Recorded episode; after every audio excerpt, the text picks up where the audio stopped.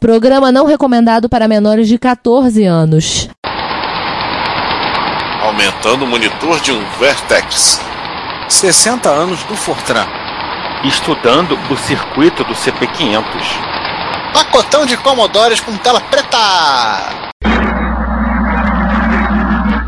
Aqui fala o seu repórter retro, testemunha ocular da velhice do seu PC, com as últimas notícias da agência Retrocomputaria.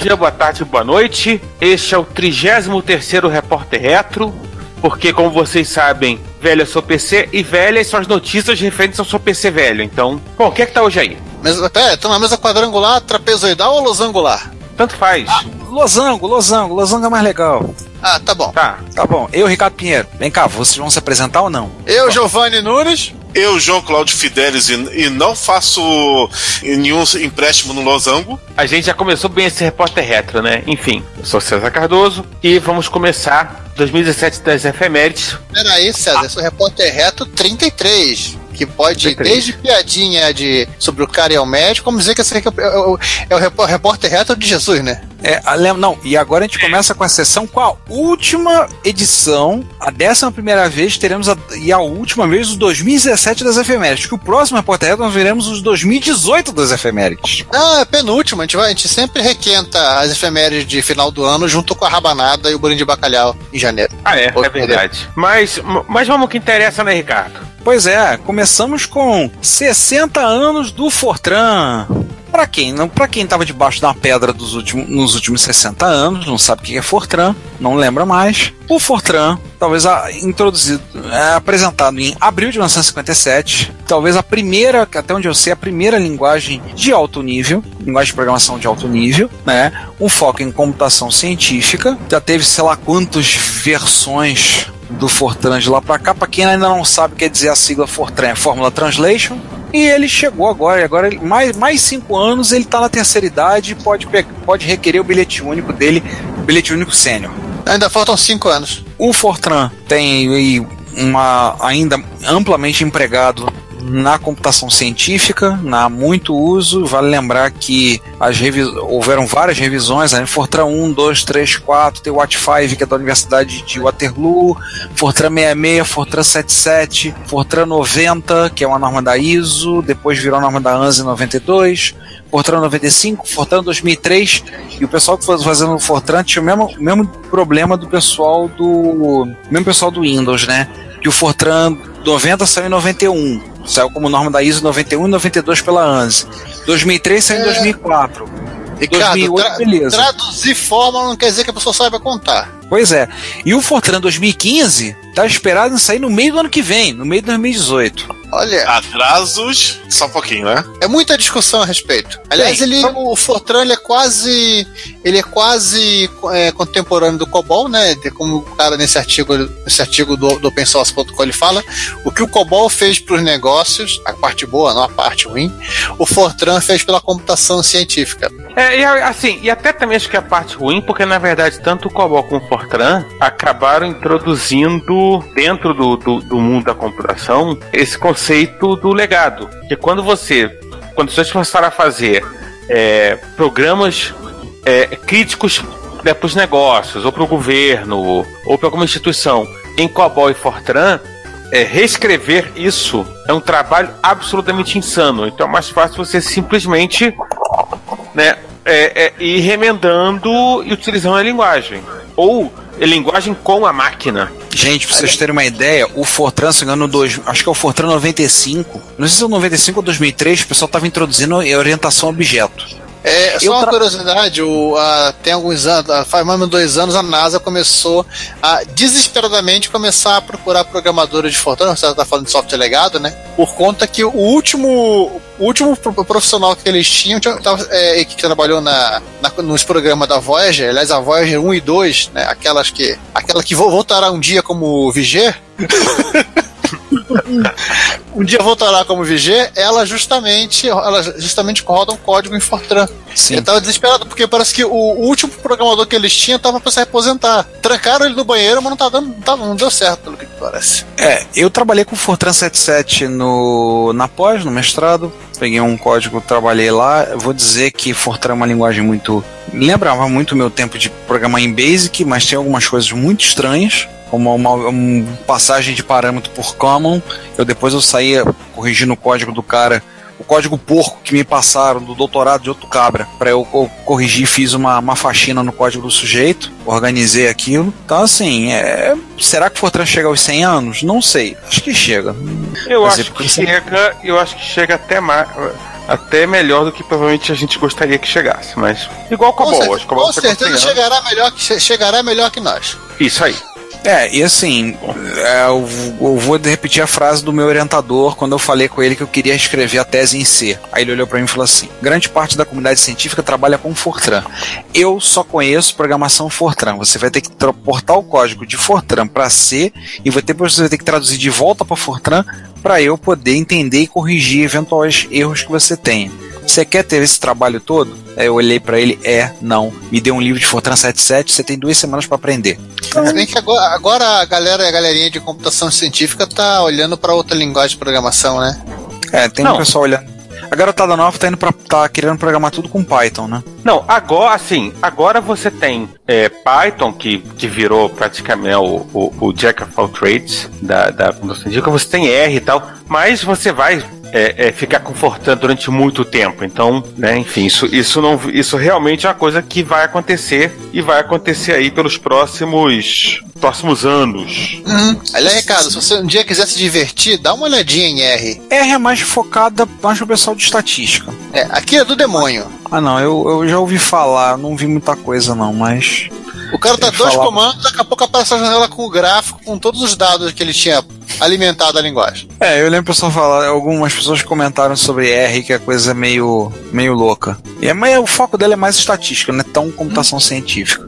Aliás, pra- só pra terminar esse papo de Fortran, pra poder seguir adiante, o, o final desse, desse artigo que a gente vai botar. Não, vamos listar esse artigo? Vamos, né, César? Vamos. Ah, no finalzinho lá o cara tá comentando de você usar usar o, o Fortran em GPUs. Sim. Então, pra quem vê isso aí, eu tenho um ex-aluno que tá trabalhando no. no- tá fazendo pó- é, mestrado e tá trabalhando com código para rodar, para fazer, usar GPU para fazer cálculo. Ele, trabalha, ele tá fazendo mestrado na, na engenharia nuclear do FRJ. Isso é uma boa, acho que eu vou mandar pro Felipe falar, ah, vai aprender Fortran, vai. Pra rodar na, na para rodar no escudo aí que você tá rodando nas Nvidia.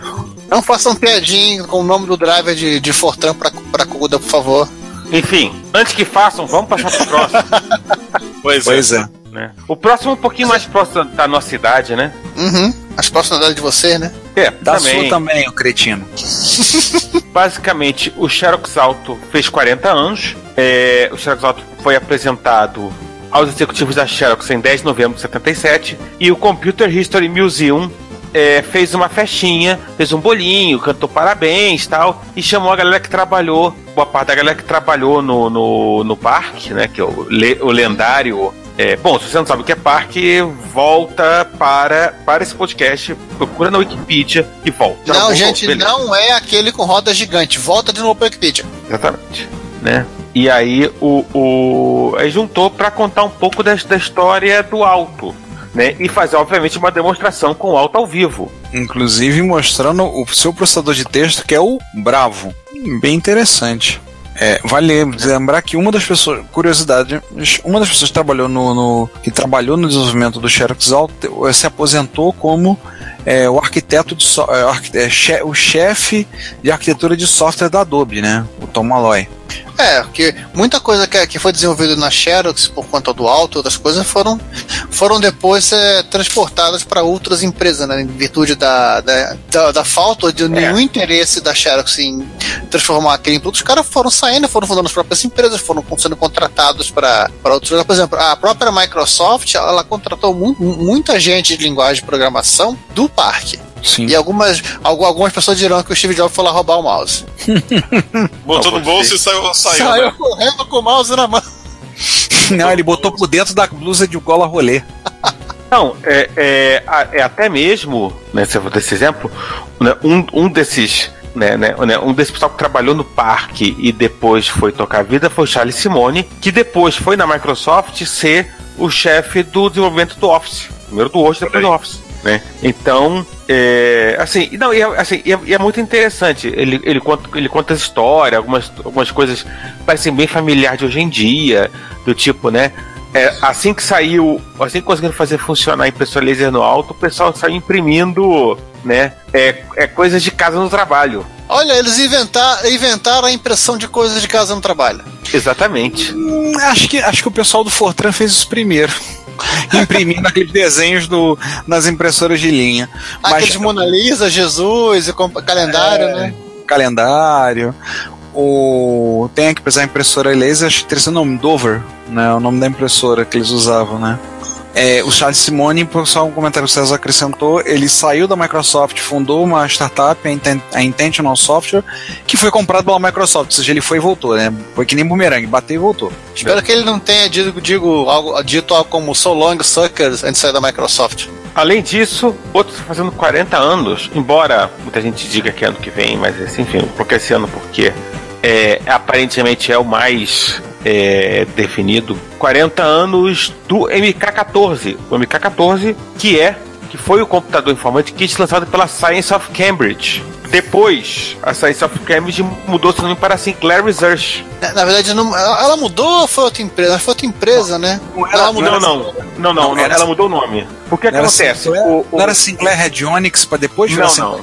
Não, Não, não, não. A Sinclair Radionics, ela, ela, ela, era tipo que um. Era, era meio que uma joint venture entre. É, ela meio Não, que, não. é, não, ela Não, trabalhava com o financiamento do, do equivalente É. do BNDES britânico, É, né? a coisa, a coisa é mais complicada. O que acontece? Tinha a Sinclair é, é, Radionics, né? A Sinclair Radionics, que desenvolvia rádio, hi-fi, calculadora, instrumento científico, ela entrou, ela, ela entrou em crise. O, o, o Estado britânico, o governo britânico, que era A coroa britânica, com né? capital, coroa britânica, ela encampou a empresa. A rainha chegou lá, olhou tudo aquilo e falou: te dou 10 real, careca. Né? Você pode ficar com o telefone. E aí, depois, o Sir Clive Sinclair saiu para Science of Cambridge. Ele já tinha E criado. depois lembra? foi nomeado. filme- É, já tinha. O, o Microman, ele cita um pouco disso, ele, ele já, já tinha Isso, separado, tá certo, ele já tinha fez um criado. spin-off, mandou o Chris Curry pra lá, vai, vai brincando de fazer computador aqui, vai fazendo outras coisas, enquanto eu vou tentando dar um jeito de. Como é que ele, ele até fala, né? Eu tentava, é, fico tentando tra- tratar com os bolcheviques do governo. E aí ele. E aí depois saiu pra Science of Cambridge, lançou a MK14 depois a Science of Cambridge virou Sinclair Research. Lançou 80, 80 81, o Spectrum, o Sinclair QL, aí foi comprada pela Amstrad, virou continuou com o Sinclair Computer, né? Só, é, só que aí ele saiu e, e fundou a Cambridge. O 128 veio antes disso. 128 ele é contemporâneo do QL. O primeiro É, modelo, é, o Toast. é Na mesma época, é. É, o Toast é. é. contemporâneo. Depois, assim, depois tudo foi no pro mesmo pacote. 128 do- é, é, mais dois, né? Aí que já é aquele. Ele já tem o mesmo formatão do, do CPC. Com cassete e Amstrad. É o mais Isso. 2, o mais 2A e o mais 3. Mas Repare- 2B e o 3. Isso. Ah, tá. Repare que eles têm cara e focinho do, do, do CPC. Ah, as caixas estavam lá, João. Ah, tão mais fácil. Ficar fazendo caixa. Se duvidar, o acionador de cassete é exatamente o mesmo. É o mesmo modelo. Ah, Mas o, o, o vídeo que a gente vai colocar é o vídeo do Number File. Em que, em que ele mostra como funciona o MK- MK14 e diz que é meio Raspberry Pi de 77 ou de 78. Olha, é o Raspberry Pi de 8 trilhas. Então, é, é um, é um- assim, óbvio, como, como todo vídeo do, do, do Computer File, né? É um tipo que você para pra ver. Do, e do Number File também, que na verdade é a origem, né? Number Hum. File é a origem do Computer File. Vale a pena dar uma, dar uma olhada. E aí a gente chega no os 30 anos do Excel Agora- para agora, Windows. agora é um rapaz, né? Agora é um rapaz. Agora é um Balzaca, né? É um Schoffen. é um É um chato. shopping. Nossa. É, né, obviamente, eu, né, é, esse dia um- nesses 30 anos é um, é um dia de festa para todas as, né, né para todas as os empregados do mundo, né, que tiveram que fazer suas planilhas no Excel. Todo aquele pessoal que não vê o mal que eles estão produzindo, criando no, no universo ao usar a planilha ao invés de usar os computadores. E basicamente, né, assim- além, além da importância, e sem dúvida, o Excel é, para o Windows foi uma das coisas que empurrou o Windows para frente, né? É que o Excel, e, e aí as planilhas, na verdade, mas muito mais hoje em dia o Excel, até porque o Excel, é, e aí vocês podem bater à vontade, mas é, chega um certo momento, quando você começa a, a, a, a ter que se afundar em planilhas mais complicadas, que o LibreOffice e o, o Google Sheet não chegam. Aliás, a rigor tem momentos que nem o Office 365 chega. Você tem que ter o Windows com Excel para rodar determinadas magias negras.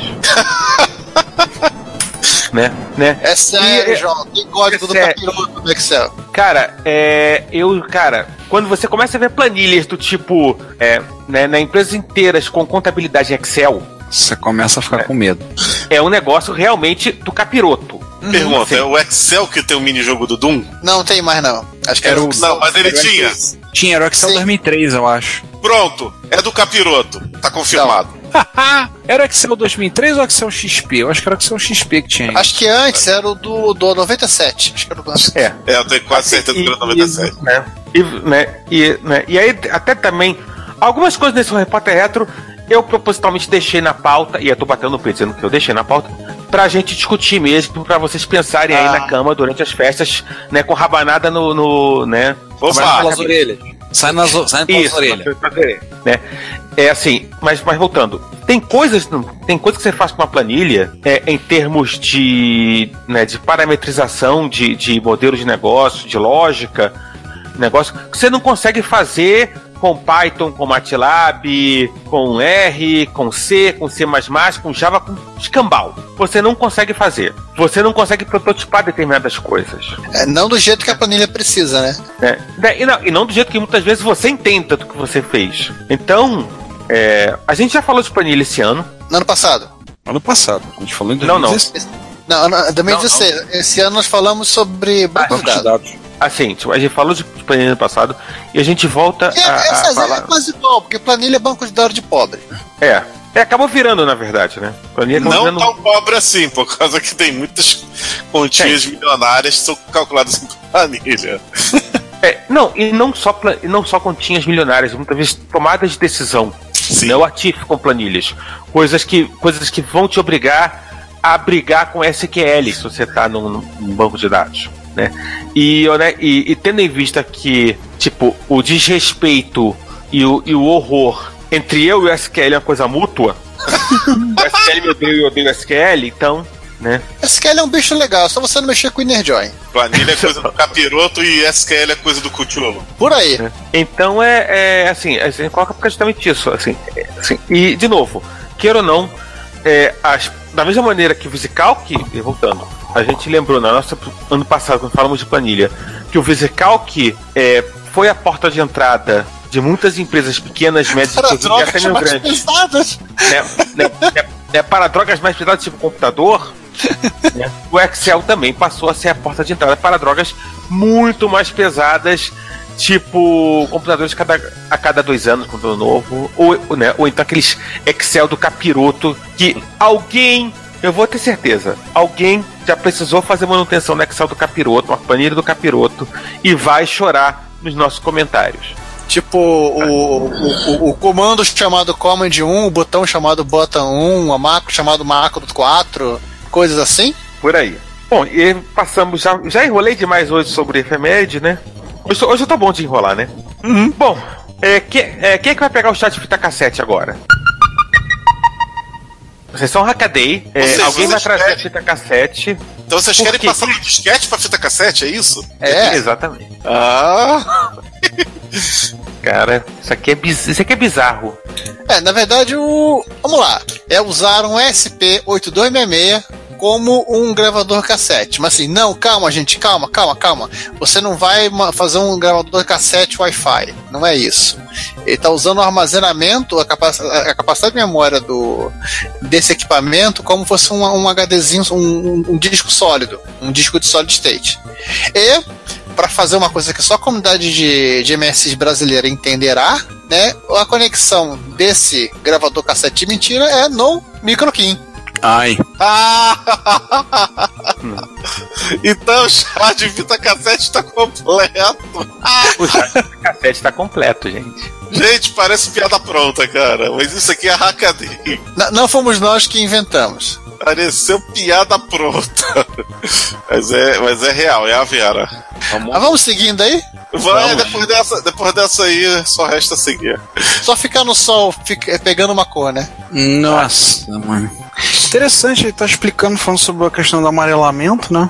Ele mostra um teclado aqui que parece um teclado de PC. É um teclado Foto de de- PC. É, fotodegradação. Tem processo, como muito a química, tudo, radiação UV, para estabilizadores UV, ou seja, bronzeador do, da indústria, né, retardante de fogo, como consequência, ou seja, isso aí é a solução no caso do, do Retrobrite, né? Consertando e preve- eh, prevenindo, né? Sim. E se vocês tiverem curiosidade sobre Retrobrite, como vocês já devem saber, se não sabem, já vão ficar sabendo agora, temos duas sessões, duas sequências de posts no Retrocomputaria falando sobre as minhas experiências em Retrobrite. E Ricardo resolveu passar da matemática para a química. Mas é interessante para ver como é que acontece a reação, né? A questão de reação, É. tudo lá e como, É como um, é, lidar com isso. um, né, é, um, é um texto bem, bem explicativo do, do Hackaday, tipo, né, né, por que, que existe o amarelamento? Né, e de certa maneira, é um pouco também de como o Retrobyte funciona. A gente já colocou várias vezes, aqui mesmo Repórter Retro, É, a gente que outros fizeram. coisas. Tem. Além É, da a gente mesmo, a gente comenta os outros retrobyteando coisas. Como é processo natural do, do plástico, apesar do plástico não ser um, um produto natural, mas como é um processo natural, é, é, é interessante esse estudo aprofundado do, do, de como é, que, como é que funciona, até para poder restaurar o, restaurar o plástico às suas propriedades originais, ou seja, tirar o amarelado, que enfeia nossas máquinas queridas. Mas tem um detalhe, João. Uma coisa que, assim, que não é natural é você ter um- uma tela maior no seu Vectrex. Assim, uma coisa que o pessoal não entende, tá vendo? Assim, tipo, que o Vtrex, você sabe, tá, mas trocar o monitor, assim, só tem uma coisa, o monitor do Vtrex é um monitor vetorial. Assim, a, a geração de imagens nele não é como é de um CRT comum. É, ele é um monitor vetorial. Então, por isso que o Vtrex, você comprava o equipamento, vinha, vinha com uma telinha já embutida, porque os caras não estavam querendo simplesmente enfiar uma tela ali pra ficar, porque eles achavam realmente legais. Ele era por causa da, da forma como ele funcionava. Era a gambiarra da época para ele poder gerar polígonos. Não, era assim. Era, foi, foi a ideia brilhante que algum executivo teve "Vamos fazer um videogame com imagem não quadrada. Não, porque aí o cara dava dar efeito 3D, era muito mais fácil, muito mais rápido para gerar o 3D, Sim. né? Então por conta disso, Em ele compensação, o videogame, o console tinha que vir com a tela, né? Logo fez esse um console caro pra época. Não, e o que ele usa é sim, sim, e o que ele usa aqui é uma tela de 19 polegadas, ele tirou de um de um arcade. Ah, Ah. tá. Então ele destruiu uma coisa também igualmente rara. É, pegou de um arcade pifado, provavelmente. Ah, pegou uma, ele substitui o, o arcade por uma LCD e coloca o, a- a- o tubão aqui gigante. O arcade que também, por acaso, deve usar a técnica do Vtrex, deve ser queimado, provavelmente. Porque Senão Eles são não, não, asteroides ele- né? Não, não, ele teve que adaptar. Ele fa, é, tá aqui as instruções que ele teve que criar o criar o XYZ, né, para os inputs. Ele comprou um, um amplificador, um computer amplifier. Acho que eu esqueci uma caixinha de som de no Walmart para e aproveitou essa caixa, esse troço. É, o legal foi onde que ele achou, né? No Walmart. Ou seja, literalmente como no supermercado. É, ele foi no mercado e deu, deu o jeito dele, mas tem muita coisa no Walmart por lá. E o interessante é ele fala que ele botou uma tela de 19, né? Mas parece que a ideia dele é botar uma tela de 23.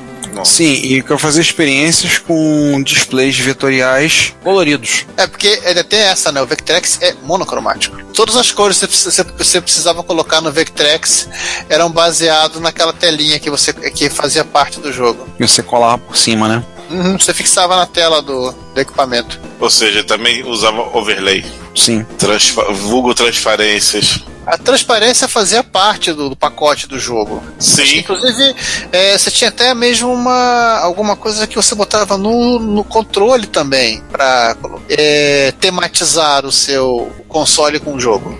É, os, tem alguns consoles dessa época que é, notoriamente, o mais notório é, exemplo é, para os brasileiros, inclusive, é o Intellivision. O controle botar as funções lá, aquela calculadorazinha, né? Aquele uhum. tecladinho de telefone e aí. E aquele disquinho? Aquele disquinho horroroso. E aí e aí você botava ali na, o tecladinho. João, João, o, o cara que, com funções. O, o cara que projetou aquele disquinho horroroso, ele que, que pesava 200, que ele tinha um, um, dedo, um dedão que devia parecer um, uma cenoura, ele não achava aquilo complicado de usar. Ele só botava o dedo lá e mexia.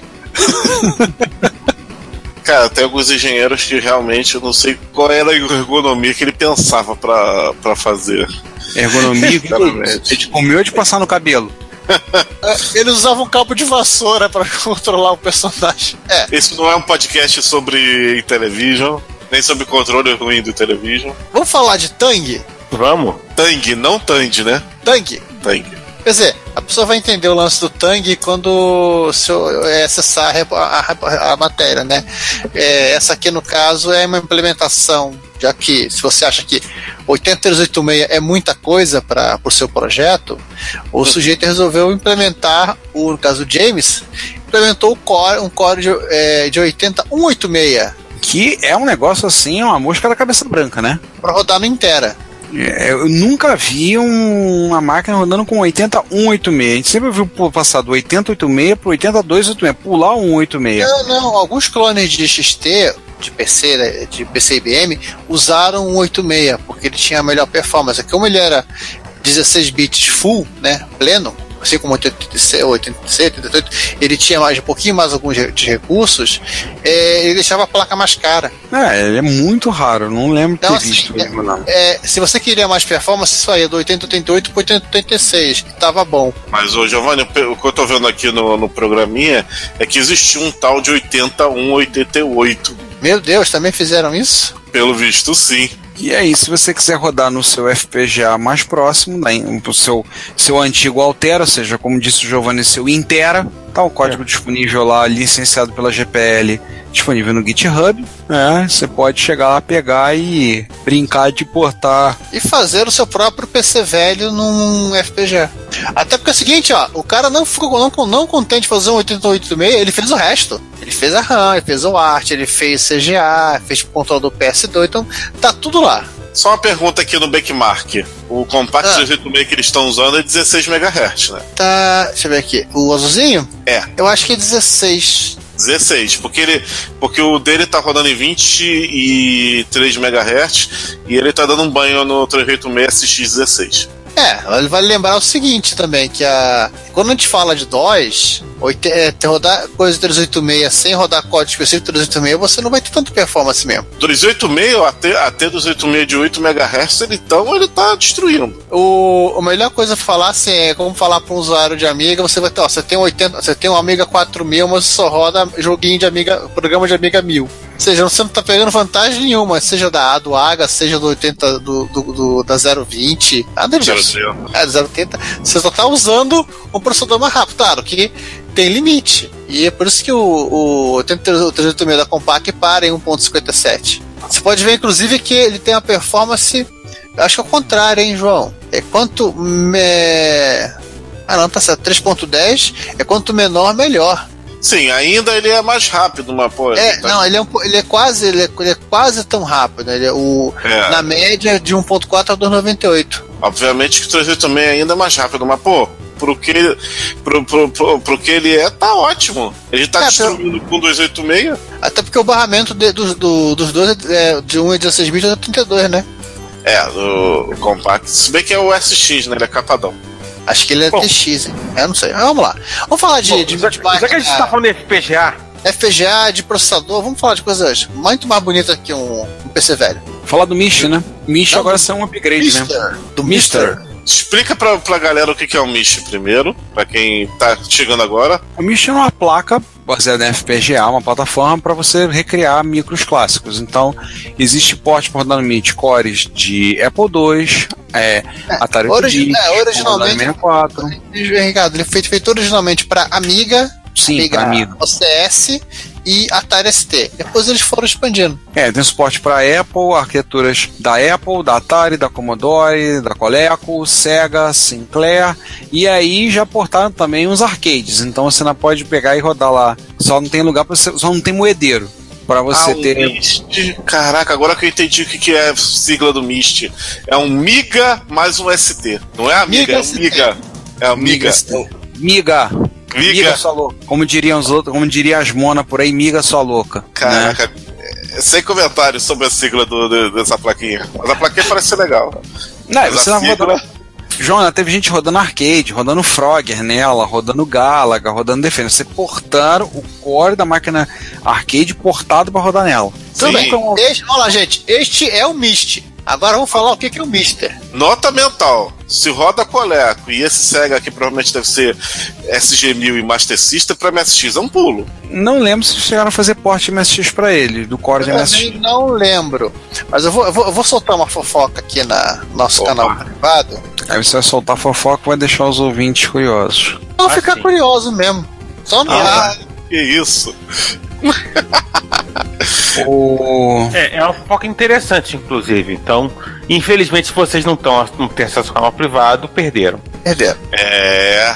o Mister, no caso, ele usa uma placa, uma DE10, uma Terasic DE10, com Alteraciclone É, qual 5C. é o, qual é a, o, a DE do, do, do- que é usada no, no ownership da MSX? É um ciclone, é um Teraciclone, acho que é um ciclone 1 ou 2 no máximo. Não, mas é uma D1, D1 e D2, né? Acho que é DE1. Essa brincadeira dessa placa, ela tem 110 mil elementos lógicos no FPGA, ela tem de tabela dois Cortex A9, ou seja, dois ARMzinhos, rodando cada um sim, 800 cabine, MHz. Block RAM, block RAM, que é a RAM interna do, do, do, do FPGA. Ah, é, sim, um cabine de block RAM. E você ainda tem memória DDR ali, 1 GB de memória DDR3. Ou seja, os dois processadores ARM você já pode botar um Linux ali e rodar a emulação ali do que quiser. Pera Isso aí, é da deixa eu ver se GPA. eu entendi. Em cada um. Cada Não, um. não, não, para, para, para, para, para, para. Deixa eu ver se eu entendi. João travou. Ele, ele tem uma FPGA mais um ARM Cortex Dual Core. Não, não. Não, dois. ele tem dois ARM Cortex. Dois ARM Cortex A9. Ou seja, O Ele, o é A9 o A9 ele já é é uma placa, né? ele é uma Pode- placa FPGA pra você botar a porra toda e mais um Raspberry Pi bombado na, na mesma placa. Não, 1 dois. GB de RAM. Dois. É, não, bombado, sim. Caraca, que bichinho Deta violento. detalhe, detalhe, 1 GB de RAM, tá? Agora eu entendi porque que ele tem cooler.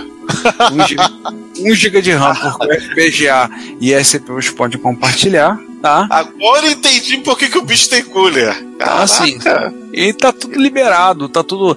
tá tranquilo, tá favorável. Tá lá tudo liberado o projeto. Tem três Dotterboards pra você botar. Tá uma, uma de I.O., uma com memória SD-RAM e uma com para relógio. Para um RTC se quiser. É, a placa pro padrão fornece VGA, mas se você quiser, ela tem um, um vídeo scaler que você pode fazer, usar a saída HDMI dela. A, a bicha é invocada. Basicamente, eu vou dizer, ela é invocada. Bom, falar de coisas menos invocadas agora. É, vamos de coisa pequena? Vamos. Vamos. Olha lá. Esse trabalho, o trabalho que, o Jerome, Jerome Domburg fez de querida encolhi o Mac. Sim, ele fez um Maczinho. Gente, pra, pra, pra definir o tamanho da criança, sabe aqueles computador que o pessoal faz de biscuit? Pra, pra- tipo um chaveirinho pra você usar. pra você tirar É, um uma chaveirinho. Oh, Commodore 64, oh, um MSX. O Não, tamanho dessa porra, cara. Vamos fazer mais fácil. É um Macintosh pro Playmobil. Exato. Bonequinho do Playmobil do Lego. Eu acho que tá na mesma proporção de. Esse Mac. É um Mac pra casinha de boneca, cara. É, só, só não tá na proporção mouse, porque também ele, ele precisaria usar pinça pra usar antes, precisasse. Pois é. Tá no tamanho. E não tem teclado, obviamente, né? Senão. Ah, ele deveria fazer um tecladinho pra digitar com palito de dente. Cara, que bonitinho. Ele usou um SP32, né, com tudo que precisava, roda o né, para esse mini Mac, acho que ele está usando o VMac, acho que é um, que é um emulador mais, mais simples para o serviço. Tem uma telinha, a telinha de verdade, tá, gente? A telinha de verdade. E ele também é autor do. Cadê? Do, do menor Game Boy já feito. Que ele, foi, ele, ele fez isso no ano passado. Pela palestra dele, é, se- será que na foto ele mandou um spoiler? Qual seria o próximo micro dele? Não sei. João, só que você começou a falar de chaveirinho. Esse menor Game Boy já feito é um Game Boy Color de chaveirinho. Funcional. É porque é o seguinte, na palestra dele, parece ele falando sobre o Mac. Ele tem uma foto de um Mac do lado de um Liza. Será que o próximo é o Liza? Pode ser. O que não Olha- é nada impossível, cara, porque basicamente. O Liz é maior. É, o Liza é até um pouquinho mais fácil, exatamente. Agora, só uma curiosidade: se vocês forem olhar lá, quando falou o vídeo dele fazendo o Game Boy, o Game Boy dele mini- miniatura roda Doom. Sim, o Game Boy em tamanho natural não roda, mas o miniatura roda. Isso. Exatamente. Cara, muito legal, hein? Muito pequenininho, muito legal. Impressionante que é sendo funcional, né? É, o único inconveniente Não, não. é que você vai ter que usar uma lupa pra, pra mexer no seu operacional Não, dele. assim, o mais legal é isso, é, ele está é, é funcional. É óbvio que você não vai conseguir é, plugar um mouse, um teclado nele, mas está funcional. Buta, Mouse abre ele a tela do procurou. Finder. Mouse ele já tem. Mas É. ele já tem. É, o mouse já tem, tá certo, eu falei besteira aqui. Ele, ele, ele fez um, um mouse Playmobil. Isso. Então, assim, é, é, esse que é mais impressionante. É, é minia- como já tinha feito no Game Boy, é miniatura, mas é miniatura funcional. E como ele não deve gastar ah, praticamente nada de energia, né? Deve funcionar até com, ah, com bateria, né? CR. Sem ser aquela CR32, aquela menor de relógio. Ou até uma bateria de lítio já, já pré-pronta para É, isso. acho que é, é uma customizada. Se bem que eu acho que desse tamanhozinho dá, dá, dá pra rolar um CR32 daqui. Em algum lugar, eu acho. Não, não, essa, essa bateria não tem tanta amperagem, né? não conseguiria manter a, a carga. Essas de lítio, eh, de tipo de iPad, compa- é, iPad não, mas de iPod é, são bem menores e, ca- e caberiam. E o que chega a ser, Né, o que chega a ser tem- irônico, né? E o iPod é da época também. Tem um, um, um, um detalhe, que essa, essa eu não, não vou falar, faz a próxima, é, envolver, porque ele usa SP32, totalmente popular, né, para Wi-Fi Bluetooth, sobre o poder do SP32, que provavelmente quem já leu já, já, já captou, que é o poder do SP32. E aí vamos tenho- passar pra frente. Ele, tem que fazer um mini expert. Cara, eu tô vendo aí mexendo no Mac Paint aqui, cara. Funciona. Funciona, cara. O Adam Pote fez o quê? Ele gravou o, o desenho Não. lindo que ele fez, ele gravou no. Não, não, o Cara, João, João você ainda tá no mini Mac. Pois é, Qual peraí. é, é, é, é, como é que se fala o sobrenome do Adam? Pera aí, lá vamos nós. Vai, em aportuguesando? Não, não, primeiro a, a ori- a oficial, depois você é português. Não, acho que acaba sendo a mesma pronúncia. É. Podstalzinski. Podstal, Podstalzinski. Deve ser isso. É o Adam Podcast, pronto. É, o, o, é, o Adam Vê- Podtalzinski, É. ele tem uma coleção de micros clássicos e micros velhos, etc e tal. Ele resolveu fazer um ele ensaio resolveu- fotográfico de um ensaio fotográfico de muito, muito bom gosto e alto nível, né? Muito profissional. Exatamente. Não tem nudes. Ah, então são os tarados, não tem nudes, tá? Não, não. Caraca, agora que eu tô per- percebendo uma coisa aqui. Essa, essa foto que ele fez do Amiga 500 roda o mundo inteiro. Já Não. viu porrada de vezes. Não, não é essa foto. Essa foto é exatamente ele- essa foto, não. ele se inspirou na, na ilustração, que é uma propaganda da, da Commodore. Ele se inspirou Ah, nela para fazer a foto. Então ele replicou a propaganda da Commodore. Replicou. Ah, até o jogo ele botou igual. E a- aí através das bolas que a gente entende porque que, a- que o pessoal fez a bola symbol, né? Botaram umas bolinhas aqui. Cara, ficou muito, muito bonito, né? Muito, muito bacana. E, co- Esses e, ensaios e como tá tudo funcional, né, a coleção dele está toda funcional, então, então ficou, ficou bem interessante. Sim. Porque, assim, tá, tá, tá tudo rodando, tá tudo funcionando e tá tudo. É, é, é, né, né, realmente parece uma dessas fotos pra, Tipo, ah, vamos tirar uma foto Ah. pra colocar no Instagram. Pô, a do Amiga me impressionou que ficou igualzinha a da, da propaganda, cara. Eu tô olhando a foto aqui em, em altíssima definição. Os dois livros que estão do lado do, do mouse são duas obras do Stanislaw Le- Lem. Olha aí. E ele na fotinha do, do, do PC clássico dele, olha o jogo que ele está rodando. É, No Amiga você que ele tá rodando o Canon Folder, não né? Que não folder. No PC, vê qual jogo que ele tá rodando. Ah, é essa foto. É porque eu tinha visto uma outra foto de PC clássico que, não tá, que tá rodando a- o melhor programa do Windows 95. Mas, é, pô, mas, pô, vamos, vamos- essa aqui eu não vou deixar o pessoal na curiosidade, não. Ele tá rodando do Nukem 3D. Ah, tá. Essa eu vi. É justamente essa que eu acabei de abrir. É. Hey to the King, baby. Cara, muito, muito maneiro as fotos dele, ó, os Mac. Tá, tá, tá tudo muito bem, muito bem cuidado, muito perfeitinho o estado. Tá E uma lata de... Excelente estado O de João, o João é incrivelmente passional porque ele passou batido no Atari ST. Exatamente. que, que é logo a primeira foto, inclusive. É a primeira foto, é verdade. Ficou bonito também a foto da Atari ST. A minha foto predileta, na verdade, é a foto que tem os. É a última foto, né? Que tem o, o Spectrum Plus, Ah, Com- com a televisãozinha. né? Com a televisãozinha e um gravador de cassete, né? Na, na janela ficou bem legal. Mas, César, não é qualquer televisãozinha. O cara se deu ao luxo de pegar uma TV. Uma TV, é. uma, uma Polish Unitra. Uma Unitravela. É, 203 é. polonesa. Vocês estão falando da foto da coleção dele, vocês por Ah, é. Vocês já viram, e aí fica a dica para os ouvintes se não tá na pauta, procurem um site chamado msx.pix, PICS, que é um repositório para imagens que estão relacionadas ao, ao MSX. Tem um, é um, um, um fotógrafo, um entusiasta de MSX, que é, que é fotógrafo, que é o Hamlet, se não me engano. Ele. É, Hamlet. É, príncipe da Dinamarca. Ele mesmo. Ele adora fazer fotos, montagens com usando os MSX em lugares inusitados. Então vocês vão encontrar, por exemplo, o MX, dele. não, o MX10. Então, o MX10 dele protagoniza acho que três ou quatro álbuns de fotos. É, o Sony, o Sony Hitbeat dele, o HB55. É, o MX10 tem vários aqui. Vale a pena vocês depois investirem um tempo. Tem fotos do dos encontros também. Eu achei alguns álbuns aqui de fotos do encontro de Nijmegen, de 2017, mas tem muito material bonito, muita foto assim bacana que ele fez. Todas têm como motivação, tem MSX. Alguns têm, tem umas sessões, tipo, tem gravador cassete, tem um álbum de Atari, um Atari 2600. Mas assim, é coisa para você começar a olhar e, per- e perder uma tarde inteira vendo foto. Agora, só um comentário sobre o engraçado que ele fez uma foto que tem um Mac, só que ele bota uma laranja e um limão.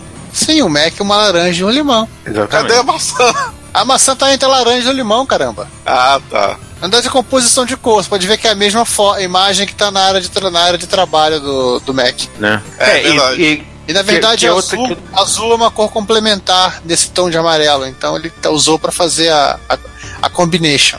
é que, que depois ele faz uma outra brincadeira logo na foto de baixo, né? Que ele bota três Quatro. amigas. É quatro. Na realidade são quatro, é. Isso. E bota, Quatro. e bota no monitor quatro. Ah, tá vendo aí? Quatro Começou amigas a, e- começou a pouca vergonha, né? Amigas de quatro. Vamos, vamos. Antes que isso aqui descambe, Já tá quase. vamos, vamos passar pro tempo que os homens eram homens e né, imprimiam suas próprias placas de circuito impresso. Isso em pirógrafo. Eita! É, continua, continua estando ruim. A, a piada, as piadas só pioram. Pois é. Então, cara, mostrando como é que era feita as placas a coisa de muitos anos atrás, né? Cerca de quase 50 anos atrás. Nota mental pra, pra não perder a piada. Em 1969. Esse post é uma pedra pronta. Ainda bem que é só o post, né? Não é, só, não é o podcast inteiro. É um vídeo em que basicamente explica como o, o como a Tektronic né, imprimia as placas de circuito impresso que ela usava nos, nos produtos. Não é a Tektronix que existe até hoje que faz É som, a não. né? própria Tektronix que usa faz até hoje, que faz. é, Ela faz realmente. Hoje acho que ela faz impressora. Fazia, pelo menos fazia impre- impressora de sublimação térmica, mas faz, chegou a fazer monitor. Isso. Chegou até fazer alguns computadores. Até aparelho de som. Edição de Não. especializado em coisas, coisas especializadas mais em. É, eu não digo de DJ, mas é. É pra músico também. Hum. Eles fizeram. É, eles trabalharam. Não é, aparelho, não é aparelho de som de consumo, não, né? Tô falando coisa especializada. Eles fizeram até ponta no, no, no seriado Galáctica original. Porra. É, eram os monitores do, da nave.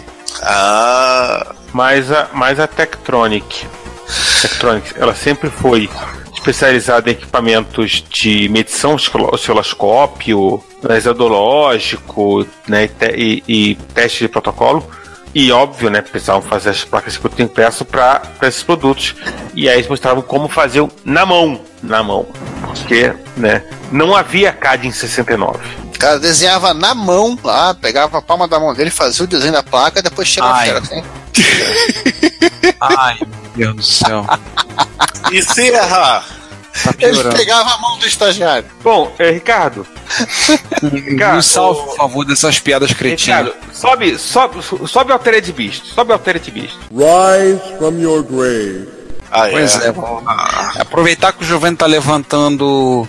tá levantando as piadas cretinas do mundo dos mortos, vamos levantar alguma. Vamos ver o que, que o pessoal tem feito aí, levantando equipamentos do buraco. E o primeiro a gente cita do, La- do Lazy Game Reviews. Ele fez um vídeo mostrando sobre. Ele levantou uma discussão sobre é, recuperação histórica de micros. Ele levanta um Packard Bell, um multimídia PC de 1998, uma máquina logo ali, né? Na verdade, Não, é uma ela. máquina que não tem nada especial. É uma máquina. Não, não, é peraí, um- peraí, é peraí. um- Na verdade, a é um máquina é um PC multimídia low-end comum do final dos anos 90. É, na verdade, ele é um pack de Bell fabricado pela NEC. É. Ou seja, nada demais. Nada demais. assim. Usando AMD K62, inclusive. Nossa, mãe. É. É um, é, uma, é um computador é, de gama baixa, multimídia do final dos anos 90. É, a questão, né, e aí, né, além, do, além do trabalho do, do LGA, que é um, né, que é um trabalho bem bacana, Pois é, olha o carinho que ele tá fazendo. Não importa se o micro era Né? é, uma ca carne de vaca, ele tá. o Ele micro era tá um K6 com HD da Maxtor. pois é, olha o carinho que ele tá fazendo pra. Mas é. Mas Ah. é, é, é, é, é aquela história. E, a- e aí é uma discussão que até é, o Tom Howard da- do S News, que é uma das pessoas do- dos quais, e eu devo confessar isso, eu mais detesto que eu tenho que concordar com ele. Eu acho ele, né, né, eu, eu acho ele um, po- um tremendo polêmicozinho, mas nesse caso eu concordo com ele. Eu só não acho É. que ele é polêmico. O resto é, com certeza. né? Enfim, é, mas eu acho que, que ele tem um ponto muito importante. Tipo, se você tá falando em, em manter a história, em, em preservar a história, você tem que preservar, inclusive, essas máquinas. Porque para muita gente, essas máquinas de gama baixa foi a porta de entrada para o mundo da computação, foi a porta de entrada para o mundo dos PCs, onde elas jogavam jogos Foi a E- porta de entrada né? para drogas maiores. Padrões mais fat- e, né, e, e como disse, e justamente numa época, assim, na segunda metade dos 90, em que é, é, né, a- a corrida para baixo, preço mais baixo, domin, assim, dominou o que se esperava do mercado de PCs, e aí, e aí eu volto ao, ao, ao Clint do L- o LGR, quando ele fala que não tem um motivo racional para restaurar essa máquina. Sim. E por Aliás, isso ele fez. Acabei de ver ele pegando uma coisa curiosa, hein? Uma placa da Symbios Logic, controladora SCSI em formato de triângulo trapezoidal. Jesus. Já tem algo no- meio incomum dentro dessa placa, tá vendo? Dessa máquina. E nessa, e no momento quando se falam sobre isso, alguém pira. Será que ele é porque ele usava, usa- usava no CD, mas não parece aqui. O HD ele não era, não era SCSI, era IDE, né? Não, é, só, é externo, só, pra, só externo. Ah, Tinha ah, devia- Coisa só externa. Não, devia Cara. ser. é, olha, João, essas plaquinhas SCSI, essas plaquinhas SCSI barata aí, elas, sim, elas eram muito usadas para ligar scanner. Sim. Eu lembro que o meu, o meu, o meu scanner, eu tive um scanner de mesa da Genius que vinha com uma. ela- ele vinha com uma, uma placa, uma controladora SCSI que não era uma controladora SCSI. É porque ela não tinha BIOS, ela não tinha uma porrada de coisa. Então ela servia. Era um SCSI que servia apenas para ligar o scanner. De repente Agora deixa um eu- assim. comentar algo muito curioso. Eu tenho uma placa-mãe é, funcional até hoje, pelo menos a última vez que eu liguei ela estava funcionando. Também de um K62, que é a placa-mãe, sem sacanagem, se não é a mesma, é, é um modelo irmão aqui dessa, dessa, dessa placa aí. Eu tô vendo agora a Rage 2C, É, Vision Board? Vision Board da TI. Com, Ó, com- João. Ô, João, detalhe, é- com- eram irmãos. Detalhe, com, com, com RAM dedicada da placa. Uhum. Essa, essa com 2 megabytes, que na época era alguma coisa. Essa, essa, essa, essa minha placa, eu peguei ela junto com o teclado de um, tecla, de um, de um gabinete todo ferrado de um Aptiva. E, então pode ser que o, a Compaq e a, e a IBM estavam usando a, a, mesma, a mesma placa, pelo visto. Não duvide nada. Olha, o cara instalou até o Avira aqui. É só pra achar que tem um antivírus instalado. Que, né? Já que é pra né, seguir Pô, a, até, a- o, até o áudio também, o áudio da, da Cristal, que obviamente aqui eu não uso, eu boto só de blaster e desabilito ele. Mas caramba, essa placa, acho que essa placa é igualzinha que eu tenho, cara. Olha, deve ser uma plaquinha bem irmã. César, você estava falando do lá da, da corrida para baixo, né? Que é essa, essa época aí, É. que foi o que culminou com a, aquela popularização no Brasil, pelo menos, acho que no mundo também não foi diferente, da, das famosas PC Chips, né? É, que, que, é, que é dessa época, final dos anos 90, segunda metade dos anos 90, ini, iniciozinho né, do, do- dos 2000, que é quando as, as PC chips, CIS e. Aquelas e- placas com tudo junto e tudo mal soldado. tudo junto, tudo mal soldado e tudo com testes horrorosos. Tudo junto e misturado. Essa aí é tudo junto, mas é tudo, tudo junto com uma, uma certa qualidade, essa ali, pelo menos. É, João, Não, até falei porque a- no começo, né? É uma, é uma placa mãe da NEC. É. Sim. Cara, eu vou dar uma olhada, a capa da minha também é da NEC. Rapaz, Cara, cara, muito igual, cara. Muito igual. Ou então a minha é da Ali, já que esse chipset é da, da Ali, às vezes a, a, a, a Ali que projetou a placa, a NEC fabricou, mas a Ali também tem a versão dela, né? Ou a própria NEC, a própria NEC comprou deles. É, um ou outro. Cara, muito igual essa placa. Dois slots também, de memória, a disposição da. É, depois eu, depois eu vou, vou pesquisar qual é o modelo dessa, dessa placa aí, dessa placa pra, pra eu dizer qual é. E ele Atenção, atenção ouvinte, ouvintes, cobrem um post do João no Reto Computaria explicando o que, que ele fez pra pra descobrir se a placa é de verdade ou não. Podem cobrar à vontade. Isso, cobrem! Só sei que Cobre eu, uma vez por mês, João. eu, eu tenho que ver qual é o. Qual, por qual, semana. qual, qual é o Aptiva que eu, que, eu- que, eu, que, eu, que eu tinha tirado essa placa aí. Qual é o Aptiva que foi. Mas Nem aqui tá o sabia modelo que de torre. É, nem sabia que o Aptiva tinha, chegado, tinha utilizado os cacetes pra isso. Tinha. Não, teve. Isso, isso eu lembro perfeitamente. Que que teve, teve ativa com, com cacês. Tá, tudo bem. E esse. Tá. e- e esses, Todo- Commodore, esses Commodore 70 aqui que o, o Chad tá. tá Ah, então é. Vamos, Vamos passar- do... É, vamos É, passar pa- para a subseção, a subseção Nightfall Crew, onde o Chad começa a meter bronca, salvando máquina, e a primeira máquina que ele bota a mão é um Commodore 64C, que tá dando tela preta, e ele basicamente teve que trocar duas RAMs, né?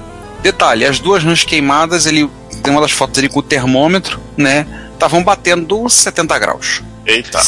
Sim, dá pra fritar um bife na. na, na- na- Sei, mas dava pra esquentar, dava pra esquentar água pro café. dá pra fazer um miojo, né?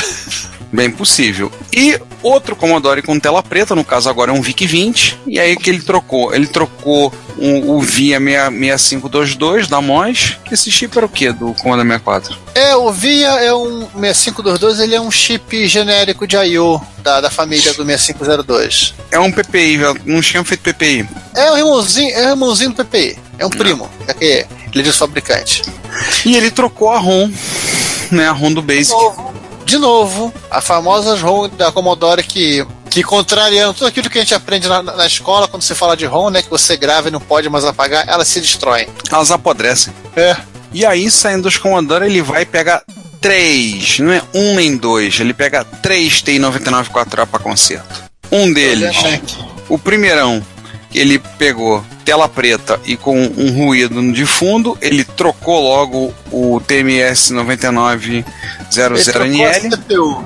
E aí, aliás, o, ba- o baratão tá aqui em cima do cartucho, pra quem quiser ver o tamanho do bicho.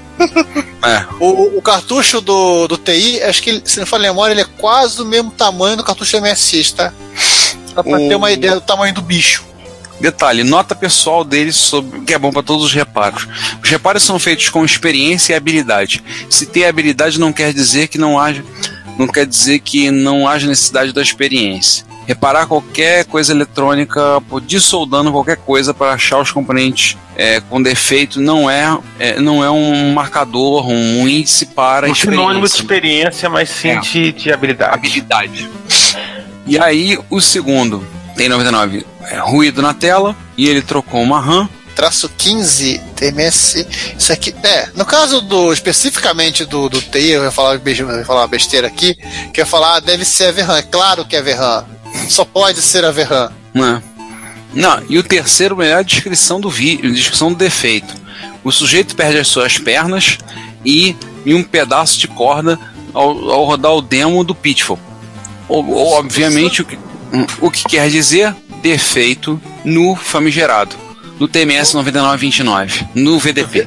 No V- vai dar pau, VDP, tá vendo? Eu É. tava dizendo. Vai dar pau. Vai dar pau e deu, né? E aqui dá pra ver que ele tem uma flash ROM do, do TI-99. É, ele não tem uma mega flash ROM, mas tem uma flash ROM do TI-99. E aí, voltando para os Commodore, ele pega um Commodore Amiga, vai consertar a fonte todas. A fonte da Amiga as- 500. É uma Amiga 500 e todo, bem lembrado, todas as voltagens, as voltagens estão instáveis. Coisa Olha, linda, então. né? Coisa maravilhosa, né? Primeiro É, ele só, pega, porque, só porque o 5 volts tá dando 8, 12 volts tá dando 4, isso é normal. ele começa trocando um diodo Zener de 5,6 volts, o que ele tá, o anterior estava corroído e quebrado. E a causa não foi o ácido dos capacitores. E por quê? Porque ele trocou um capacitor de 1 microfarad de 50 volts, um eletrolítico, que de acordo com a vantagem não estava funcionando corretamente. Graças ao, a um spray congelante que ele aplicou, ele descobriu que aquele capacitor estava zoado. Aí trocou. Os outros capacitores eletrolíticos foram removidos um a um e testados. Ah, eles Cara, estão bons. O Zener tá parecendo uma coisa que saiu do Resident Evil. É, ele tem até uma, uma- um, um musgo mutante é, passa- é, saindo dele. Tem. É verdade. Foi possuído. Co- coisa linda, coisa linda. Se você tiver do, pra dormir, então ao ver, se, ao ver se essa foto você vai ter um, vai- uma boa noite de sono. Agora, se ele for ler a descrição do, do, do CD-ROM do Commodore Amiga, que ele botou a mão, do A570, se você ler, aí você não dorme só com a lista de pro- problemas. E é Ele ganhou. raro, hein? E esse bicho é raro, hein? É bem raro, né? Não, não, não, não, não, e ele ganhou, pra recu- ele ganhou. Recupera aí, né, se você conseguir, é, um CD 1411, que é um, um drive de disquete, e o A570. E nesse momento eu vejo donos de amiga chorando, pensando por que não eu? Mas quando você vê a lista de problemas, você vai pensar bem, é, ainda bem que não, sou, não tá comigo. Vamos lá, o que, que tem os problemas no A570? Vale a pena. O gabinete está sujo, amarelado e quebrado em várias partes. Ok. A bandeja lá do para inserir o CAD, né, aquela caixinha onde você botava o CD dentro, né, os Sim, tracks, né, sim, os guias estavam Sim, destruídos. criança, sim, criança. Nessa época, a, a a bandeja ficava do lado de fora. Pois é. Parafusos detonados, né, você poder abrir. A placa de metal embaixo do CD-ROM estava amassada num dos lados. Muitos pontos de ferrugem. E a placa-mãe dele com traços de água tinha limo e ferrugem. Cara, limo. Limo placa-mãe é bacana, hein? Aonde estava essa, esse drive de CD-ROM? Não, deu tanto trabalho que ele fez. Ele não só a sequência de Ricardo, fotos. Ricardo, Ricardo, Ricardo, esse, esse drive de CD-ROM ele estava perdido dentro das galerias do metrô de Londres ou de Paris? Ou de Metrô Roma. de, metrô de dos Roma. romanos, provavelmente. Tava embaixo do Coliseu, era calço do, do Coliseu. Era calço Coliseu. Nossa. Veja bem, pelo menos ela não tava, usando- a gente tava usando ela pra calçar a Torre de Pisa. Era o calço da Torre de Pisa que eu falar agora. Cara, não é à toa, tem 35 fotos e um vídeo. Isso é raro, o Chad raramente faz vídeo. É muito raro. Vocês calculam a- a- o trampo que tá, o trampo que foi a parada. É, dá pra Não, ver que o isso não, fa- que- não é costume de fazer vídeo. O foco que é bom não tem, né? Né? Isso que é, esteticamente continua muito feio e a parte de baixo continua extremamente enferrujada. Mas funciona. A impressão minha, ele tem uma, ele tem uma segunda. ah, Uma das outras fotos aqui é a unidade, é o, é o irmão do A500, dessa unidade, do A570 usado no, no CD32. Não, no, no outro não, CDTV. Pode ser, porque a impressão que eu tive na, na primeira vez que era o, o 1411. Mas realmente eu. Não, não, não. Se, se for pretinho, parece mesmo um, uma- um disquete. Ah, não, é o flop do, do, do- flop do CD32. É. É porque ele, tirou, ele começou tirando fotos do, do CD1411 e do A570. Depois é que ele se dedica né, ao, ao A570 em si, né, que, ele, que ele mostra depois. Então, é, e, e aí que você vê que a, a, a série a coisa tá feia. Nossa, tinha uns, uns troços que definitivamente eu tenho medo.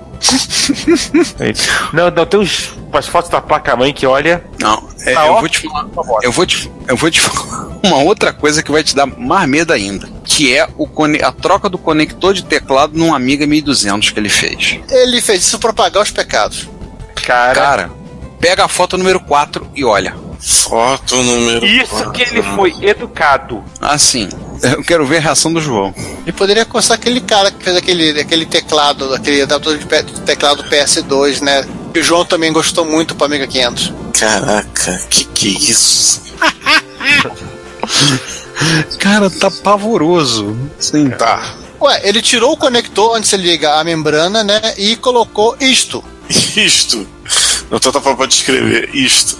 Isto. Olha, tinha um chip da HP dentro do, do Amiga, do 1200. E na Seja ponta lá. do flat, e na ponta do flat ele colocou, acho que é a ROM. E na ponta do flat ele colocou o conector original. Ou seja, é aqueles, aqueles aquelas membranas de teclado que você vai cortando um pouquinho, cortando um pouquinho, cortando.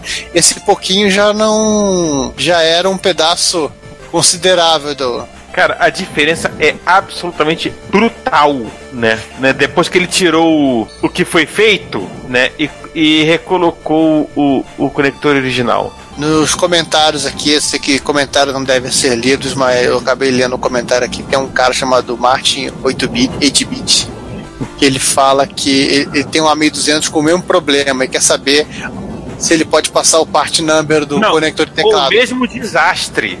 Mesmo desastre.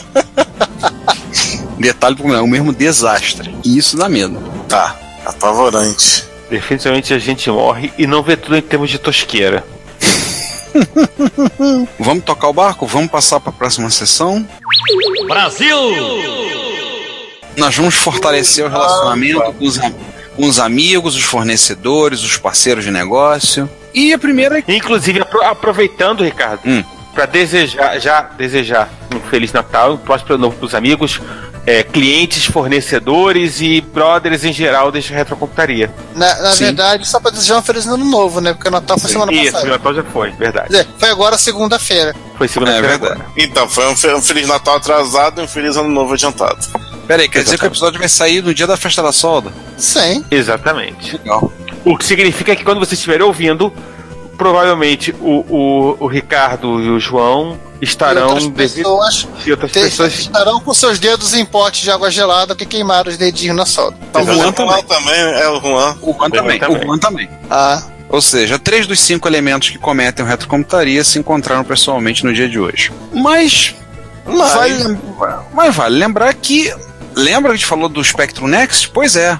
As placas estão começando a ser entregues. Então, para quem comprou um Spectrum Next um lá no Kickstarter, entrou na- no projeto e comprou a placa, tá? só a placa. só a placa, e já estão começando, as entregas começaram a ser feitas no último dia 27 de novembro. Começaram a É, despachar foi as placas. Mas os micros prontos com gabinete, desenhado lá pelo mesmo designer que fez o Spectre original, vai demorar um pouquinho. Mas as placas mãe já começaram a sair. E já devem estar chegando na casa de algumas pessoas. Se Papai Noel deixou aí na porta da sua casa, dentro da sua, da, da- sua meia, meia bem comprida de de passagem, é, avisa pra gente aí, posta foto e tudo mais. Eu só espero que não tenha posto dentro da meia pra placa não ficar com cheiro de chulé. Nossa, ainda tem essa. Em Ah, não, paralelo. Estamos no Brasil, é sapatinho na, na janela. Ah, é verdade, sapatinho na janela. Sapatinho também pode ter um pouco de chulé, mas aí dependendo do sapato tem que ser um sapatão, né? O, Cara, usa tente para o El pra É usar talco, pronto. talco isso, tal. Talco Talco. no salão, talco no salão. ah, meu Deus. Ah, meu Deus do céu. Agora vai, hein? É fim de ano mesmo, vou te contar. É- Só vai porque é fim de ano. Enquanto o João Vamos. se diverte com o talco, vamos lá. O que, que eu falo Bela, Bela, Bela, Bela Venuto andou aprontando? Assim, a SD Maper, né, que é a interface para usar no cartão SD, para você usar no MSX, tinha reconhecidamente um problema com os Expert Plus e DD Plus. Ou Funcionava seria o contrário? que era o quê? É, com eles não funcionava. Então, como é, que ele, como é que eles descobriram como resolver? Você abre o seu Expert Plus, o seu DD Plus, e você vai arrancar um 74LS da placa fora. É o buffer. Esse 74LS é o, é o 74LS 245, ele é um buffer para a linha de dados do barramento. Então, isso acabava gerando um pequeno atraso em relação no linha de dados do barramento, e isso dava e a SD Mapper e algumas interfaces disco antigas encrencavam neles. Então a ideia é o quê? Arranca o CI fora e faz uma ligação direta. Isso, tira, tira o miolo, do, miolo da chave e faz ligação direta. E aí você tem um tutorial mostrando passo a passo como desmontar, fazer. Você começa desmontando o Expert Plus, soltando tudo, mostrando inclusive é interessante para ver, mesmo que você não vá fazer isso, para você ver caso você não saiba como você pode fazer para desmontar um Expert. E aí mostrando tem várias sequências com fo um, muitas fotos, texto explicadinho. E como fazer a, liga a, a, ligação direta do. Transformar um 74LS num simples. uma simples ponte de, de pininho. E, e tem um vídeo, inclusive, tá? De 30 minutos. 28 minutos só pra, só pra desmontar o expert. é um vídeo de 30 minutos mostrando como fazer. Ou seja, tá, ou seja, se você tem tá com tá com ânimo, tem um plus, um DD Plus aí, tá a fim de fazer para rodar usar sua SD Maper nela, nele, é, você tem uma coisa para dizer, cai dentro. Vai na fé.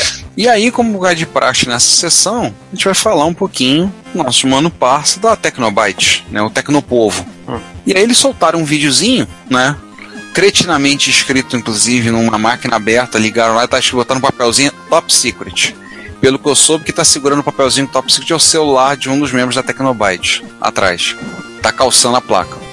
E eles basicamente fizeram uma placa, com, mostraram uma, um protótipo, uma V9990, fazendo superimpose. O que, que acontece? É, todo mundo sabe do problema da Power Graph. Problema não, na característica da Power Graph, a saída de vídeo é nela. Inclusive, nós falamos no episódio desse mês entre muitas e muitas e muitas coisas, por que raios a não botou pino de entrada de vídeo, já que tinha pino, tem pino sobrando no Edge 50, no conector do MSX, que não botaram lá. Né? A gente xingou mais um pouco a ASCII, como vocês ouviram. E eles basicamente fizeram uma maneira de fazer superimpose então você, você tem a saída do, da Power Graph, você joga a saída da Power Graph em um monitor e joga a saída do micro em outro monitor. Aí você tem o MSX com o MSX dual né? Dual screen. Legal. E aí, basicamente, o que eles estão fazendo é o seguinte: fazendo superimpulso, misturar as duas imagens e jogar tudo num lugar só. E aí você tem um videozinho curto, deve ter seus. 4 minutos seus, e 6 segundos. Então, não é um lá dos maiores, mostrando fazer e mesclando é, o sinal. Que isso é uma coisa que muita gente quer, muita gente fala, ah, eu queria superimpose na Power Graph, não tem. Ah, o Asim podia viar, abrir, fazer uma gambiarra, meter na placa, botar, puxar uns fios lá. Mas ele podia pegar uns fios de chuveiro, ligar na. Não, não. Não, ele podia fazer. Ele podia fazer isso direto, meter uma protoboard lá dentro, aí liga, coloca, puxa os fios. Aquelas pouca vergonha. Aquelas, é, aquelas coisas todas. Né? Não, eles pegou e mostrou, fizeram lá o teste acusando um pra variar uma cobaia, um expert, né? Ah, acho que tem até um. Eita ferro, tem até o cartucho FM do Rogério aqui, eu não sei porquê. Tá aqui, tem umas da Borran, tudo, tá lá o tá, top secret. Tá, tudo. Pois é. Então eles estão fazendo, no caso eu fazendo, fazendo impose, né, mesclando as duas imagens aí. O que é algo, honestamente, uma coisa extremamente interessante. Então, ou seja, é, para o pessoal que está empolgado, é um dia desses. Um desses Olha aí, fizeram uma homenagem. Fizeram uma homenagem a algum usuário de MSX com o jogo, rapaz. Ah, o R-Type? Isso. Ah, é. É, na verdade, é, esse da R-Type é, aquele, é aquela animação que fez o. É, aquele demo do. com. Aquele demo que o pessoal da. Isso. fez um projetinho da. pra demonstrar o Old Beats Dev, Dev Studio, né? Eu sei que. Eu sei que botaram. Eu sei que botaram isso para exemplificar, mas só não é do R-Type, é do Grades 2. Sim, sim, sim. Eles sabem disso. Eles sabem disso, eu acho, né? Demonstração breve, porém, vai direto ao ponto. E aí, para fechar, o irmão passa, o Juca, Juca, também conhecido como Felipe Sanches. pela mãe dele, acho que é. são todo o campeonato, só pela mãe. É, acho que só pela mãe, né? Tá numa vibe mais prológica, e aí ele tá estudando, futucando em o CP futucando um, CP, um CP500, né? Tudo começou quando duas pessoas levaram lá pro Garoa Hacker Club um CP500 completamente desmontado, Não só a eletrônica, mas também a carcaça para ele. A carcaça desmontada deve ter sido o quê? Quebrar a carcaça? Ó, Tem tá faltando. de- Tá, tá faltando. Tá, pela cara tá faltando a fonte. Tá faltando a ima o, o, o monitor- o tubo de imagem barra monitor e os dois drives. E ele tá querendo investigar, já tava querendo fazer. Não, vamos botar enfiar isso no MAME. Alguém avisa ao Juca que já tem TRS-80, já existe emulador de TRS-80 por aí, pô. Não, mas ele tem que emular o, o seu próprio CP500. É, No o Mami. que, ele, que ele pode fazer no- lá no MAME e, e no MES, que, que, é, a- que, é, que é a parte. Não, não tem mais é? MES. Então tem mais Tem medo. Ah, tá.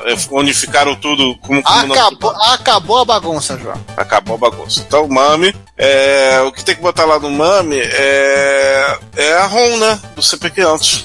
Pegar o emulador TRS-80 e acrescentar a ROM do CP500. Tipo, tipo o que acontece com os MSX. É, Mas aí é aquela história, tipo, assim, o, o, o, o fato dele estar restaurando o CP500, É pra, pra isso mesmo, pra.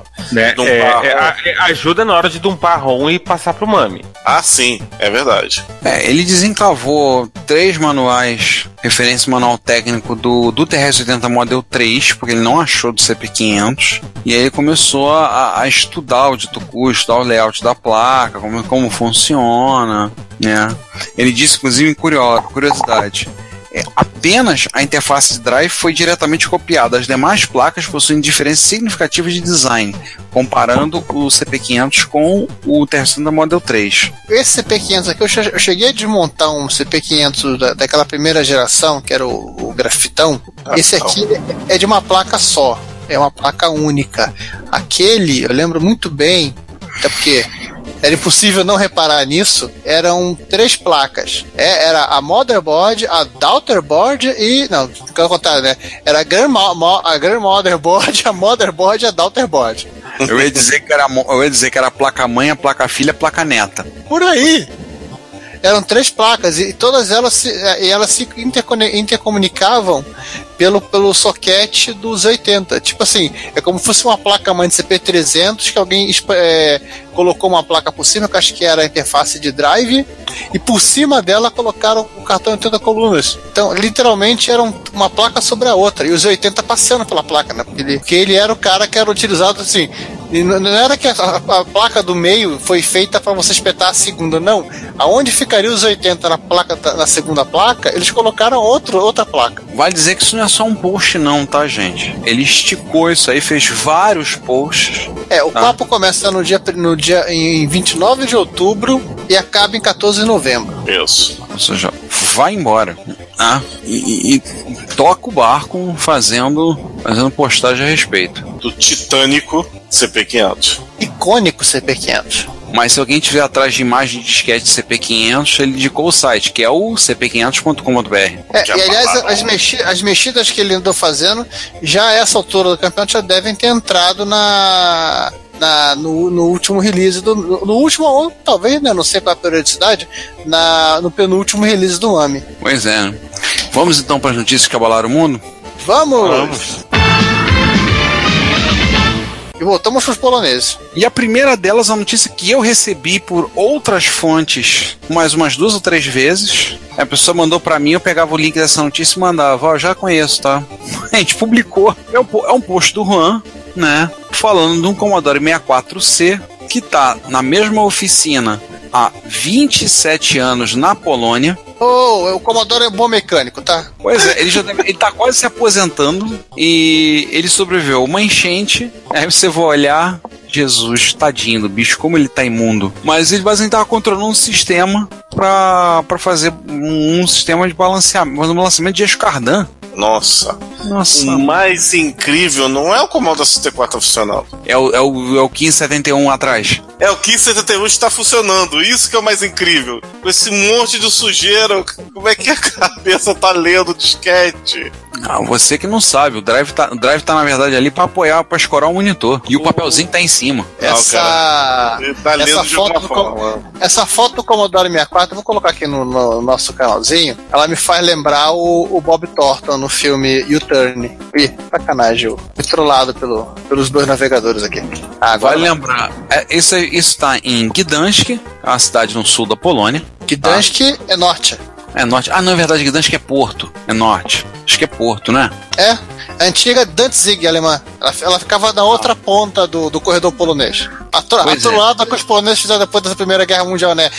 É, você acabou de sair da Alemanha, bem-vindo à Polônia. Você dá mais uns quilômetros, volte sempre, bem-vindo à Alemanha. Tá lá trabalhando e continua o dito cujo lá funcionando. Hum, bem lembrado agora. Não tem atualização de Windows, não tem vírus, não tem tela azul, não tem Guru Meditation, não tem a- as três luzes vermelhas, apenas um. Ligou, um colocou, colocou, o dis- é, ligou, colocou o disquete, tá funcionando. É, mais ou menos, por causa que tem o 1540 o 1571 pra atrapalhar um pouco. Poderia ser pior, podia ser o 1541, mas. O cara botou aqui, apenas um cavalo trabalhando, né? É o que tu- todo computador deveria ser pra você. Ô Ricardo, vê a foto do, do Bob Thornton aí. Eu vi, eu vi é, a é, é o foto. próprio é o Commodore 64, fala a verdade. É, é o Commodore 64.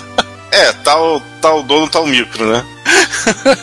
Cara, e ele, é especial, e ele é especializado em carros vintage, carros antigos? Não, Bob Thornton é um ator. Ah, tá. Então isso aqui é um filme. É um filme. Procura o Bob Thornton é, sem estar caracterizado de, de mecânico com 5 milímetros de, de sujeira sobre ele. Porra!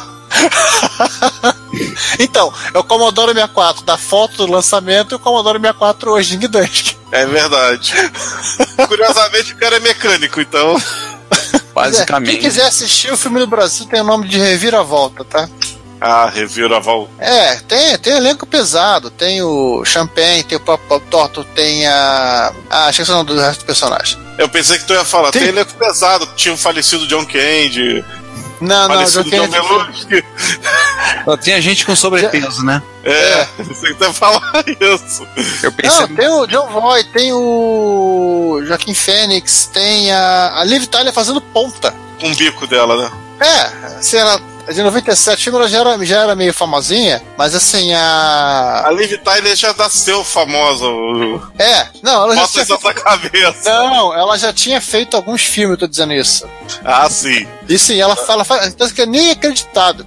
Ah, Jennifer Lopes, Nick Note e, e grande elenco. Grande hotel e grande elenco. Grande elenco. Pior que aqui- do Brasil, pra, pra- antigamente, pra resumir, pra resumir os filmes, era assim: e grande elenco. Isso era verdade. Bom, Depois do Commodore 64, que um Apple. De um Pois monte é, de graxa que tá um. É um Apple II.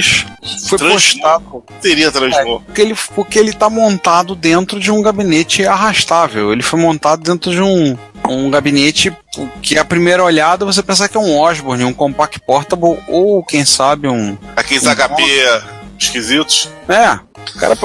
É Olha, assim, ele- literalmente ele foi, ele foi um Apple II que foi convencido a, a vagar por aí. Não, é um monitor, ele usa um monitor CRT de fósforo âmbar. Ele passou, tem algumas portas foi trazida para frente, foi uma certa trabalheira para poder montar a máquina ali. E ele tá usando um teclado. Ah, o teclado parece um teclado de PC antigo, mas se bem que eu não tô vendo as teclas de função aqui do lado. Ah, mas ser teclado de XT em clone de Apple, isso aí é lugar comum pra gente, né? Spectrum Edge, aí vai, né? Pois é, né? aqui, aqui no Brasil a gente já tá mais do que acostumado com isso. Na China também, né? Tem uns clones. Tem.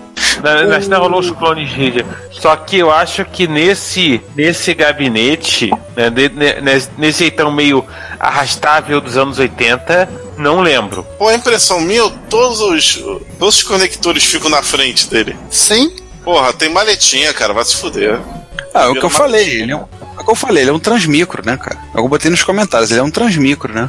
Ele Então aqui é um- que eles trocaram o driver, os drives dele por drives mais novos, né? Tem uma última foto ali. Que os, que os dele não estavam funcionando, né? Então, Mas é um, um senhor trabalho de engenharia montar a máquina aí dentro, né? É, nós já postamos sobre uma, um, um Apple II GS que foi transformado numa coisa parecida. Sim, sim, eu lembro. Foi transformado numa ferramenta de bancada, coitado. E o realmente o teclado dele é XTzão total. Queria saber pra que são esses botãozinhos embaixo do, do logo dele, PX. Ah, o João me obrigando a ter que subir aqui pro navegador pra dar uma olhada, porque nem eu mais lembro. Ah, tá, eu, já- eu já, já sei pra que serve. Você vai concordar comigo. É pro Monitor? monitor. Monitor? Sim. Controla brilho, contraste, vertical, horizontal. É, isso aí. Mistério resolvido. Próximo mistério. E é um gabinete bem genérico, você pode reparar que tá assim, personal computer. É. Sim. Então, Mais genérico que isso.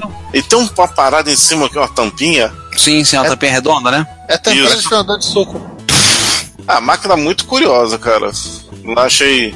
Não- não- nem de longe é genérica. Olha, o- a parte redondinha, assim, ela de- de- não deve ter nada, do, na- nada de funcional, é apenas estético. Você que tem uma tampa também embaixo. E É. foi um, um gabinete desenhado um design inglês da Golden Time Corp e desenhado pelo professor Kuno Tseng. Seja lá quem for esse cidadão. É, mas devia ser um professor de design bem. Interessante. E no próximo, quem diria? Foi, tá entre as notícias que abalaram o mundo, o vídeo do nosso episódio 82. Desde que vocês acabaram de vocês- ouvir. Acabaram de ouvir, ou, está- ou estão terminando de ouvir, é, a- ouvir logo agora. Pois é, então vocês estão ouvindo aí, ouviram agora a edição, esse mês a edição editada e com trilha sonora. Não, não tem gags porque eu não tive mais saco de fazer gag. Ficar botando gag, vírgula sonora e brincadeiras com áudio. Desculpa, gente, não deu. Nesse episódio não deu, porque só de edição me consumiu de 13 a 14, consumiu quase 14 horas de trabalho. De um, como vocês viram, de um vídeo de 6 horas, a gente caiu para um áudio de duas partes em aproximadamente duas horas cada. E aí até interessante, o que eu achei interessante ler nos comentários, né? Nove comentários, as pessoas falando, poxa, interessante ver como é que é feito a gravação de um episódio, né? Pra ter uma ideia como é que a gente fez. Alguns perguntaram, o Rui até perguntou por que, que o, Ricardo e o César não gravaram com o mesmo microfone. Aí eu fui explicar por quê, né? Questão de ruído, causa dos microfones, passar o microfone de um para outro, essas coisas assim. Ele até falou que não conseguiu acompanhar ao vivo, que ele estava em compromissos familiares e outras pessoas comentaram, como Gustavo Ribasic, outras pessoas que participaram do chat, o Sérgio, né, o nosso, nosso chapa, o Sérgio Vladizalskis também participou do chat, ficou às seis horas lá, né? Ele, ele conseguiu participar mais do que eu. Seis horas sem sair de cima. É, eu sucumbi no final. É, o a, a, alegria, a alegria pra você é que o Juan sucumbiu primeiro. É, eu sei. O... E teve o. Teve também um ouvinte nosso novo, Vitor Setúbal, que comunicou, contou, só, tô, até quando a gente comentou lá, ele falou: tô ouvindo tudo, não tô participando, mas tô ouvindo tudo, tô aprendendo um bocado. E alguns falaram, pô, quando é que vocês vão fazer o próximo? Eu, calma, gente. Sei lá. 183. Não, a gente. ah, Eu espero que antes, né? Espero que antes a gente faça um outro assim. Mas foi realmente uma experiência bem legal de gravar dessa forma, né? Quem Com sabe no direito- episódio 100, né? Não sei, vamos ver, né? Com direito a, com direito a MSX Turbo R, né? Turbo R, esse agora, todo mundo, a partir de, de, de 2018 é Turbo R. Podem pegar uma Turbo armadura R. permanente e consertar esses gabinetes. A. Como é que é? A, a pronúncia correta oficial. É É Turbo R. Tá no manual, Turbo R. MSX todo em caixa R. alta, Turbo com minúscula e o R em maiúsculo. Isso aí. Pois é. Pô, Ricardo, Então- temos que fazer uma camisa do MSX Turbo R pra vender em Jaú, hein? Pô, eu compro. Eu, eu vou Cara, usar. eu iria com uma camisa dessas. Eu também. Eu também. Olha um filão aí. Olha pensando um filão pra ser explorado. Turbo R. Vamos pegar o logo, o logo oficial. Então, assim, a última das notícias de falar é que foi leiloado, colocado a leilão, Único O- no Mercado Livre. o protótipo, o protótipo do primeiro circuito integrado da história, que é de 1958. É um protótipo que veio produzido pela Texas Instruments, né? E espera-se que, por ocasião disso, que o lance ultrapassasse meio milhão de doletas. Como o leilão já ocorreu, eu não sei se passou. Alguém tem Cara, noção? posso fazer duas perguntas sobre a imagem? Ah. Não, não é um azulejo com uma barata morta no meio. Porra, eu pensei também na barata. Eu também pensei no azulejo. Isso aqui é cabelo? Não, não. Isso deve ser o Wire Up. Wire Up. Ah, bom. E o chip não tá mais aí, só tá só o. Não, não, não. né? chi- Isso aqui, João, isso aqui, ó, isso aqui é aquela é a parte quadradinha que fica Ah. no centro do chip. Esse aqui são os filamentos que serão ligados nos pinos. Deixa eu Pô, contar então- uma história pra vocês. Não foi Esse vendido, chip não. é grande, hein? Pô, também eu não ia pagar pra um azulejo velho com um monte de cabelo eca em cima. Barata morta no meio. Exato, antigênico. Mas Pegaram isso, isso é sacanagem. é- é- isso aí deve ser trollagem, cara. Pegaram isso do banheiro de alguém, tiraram. O cara tá fazendo reforma no banheiro e venderam. Olhar assim, "Ih, parece Ó, um chip. pelo tamanho, você deve ter tipo um centímetro por um centímetro, tá? É o menor azulejo que eu já vi. Mas não foi vendido não, tá? Viu? A expectativa que ele fosse vendido, eu tô olhando o site do leilão, tá marcado como não foi vendido. Ué, então quem tiver grana pra comprar o primeiro azulejo da história com, com barata morta e cabelo. Olha, a, a foto do a foto no do leilão tá bem mais, mais didática, porque dá pra entender mais algumas coisas. Por favor, link, porque eu vou ficar com uma má impressão fodida dessa notícia. João tá traumatizado com cabelo. É, Sim. link, Eu já, por vi favor. coisa- eu já vi coisas mais estranhas com cabelo. Não fala, não fala. Dá- manda o link do, do, do leilão. Ah, eu não vou falar porque é, é estranho, é estranho mesmo, até para É, é, pro Pômpidos. meu nível de estranhece. Pômpidos. Houve nos detalhes sórdidos. Pois Estranho, é. É, estranho orgânico, só para as pessoas. Não, não, não, entendi, entendeu? Você entendeu. Tá bom, tá bom, não precisa falar não. Vamos lá. A, a primeira foto é aquela da Unesca. Depois uma foto. É, ele parece pequeno mesmo. Foto do, do, do maluco que trabalhou nele. Malocou na cara de pau. Carteira de identidade dele. É, Tá que escondeu, escondeu até para escrever o crime. 54. Prescreveu bonito. É, assim fica. Dando um zoom, fica mais social o negócio. Nossa, é muito esquisito o negócio. Bem, enquanto o pessoal tá enquanto vocês estão discutindo sobre azulejos, cabelos, baratos esmagados e coisa do tipo, Isso aqui é o quê? Uma carta de demissão dele? Deve ser. Meu foi o processo administrativo pelo desaparecimento do, de- da, da peça e ele foi mandado embora. Bem, deixa eu evocar, deixa eu evocar o César. Gente, isso não é um podcast sobre azulejos, fios de cabelo e baratas esmagados. Olha, e nesse momento o, João ressuscita lá o, o fio de cabelo do Titãozinho Chororó. Ai, Jesus. Vamos passar pros comentários? Vamos, eu tô aguardando isso, tô esperando ansiosamente já.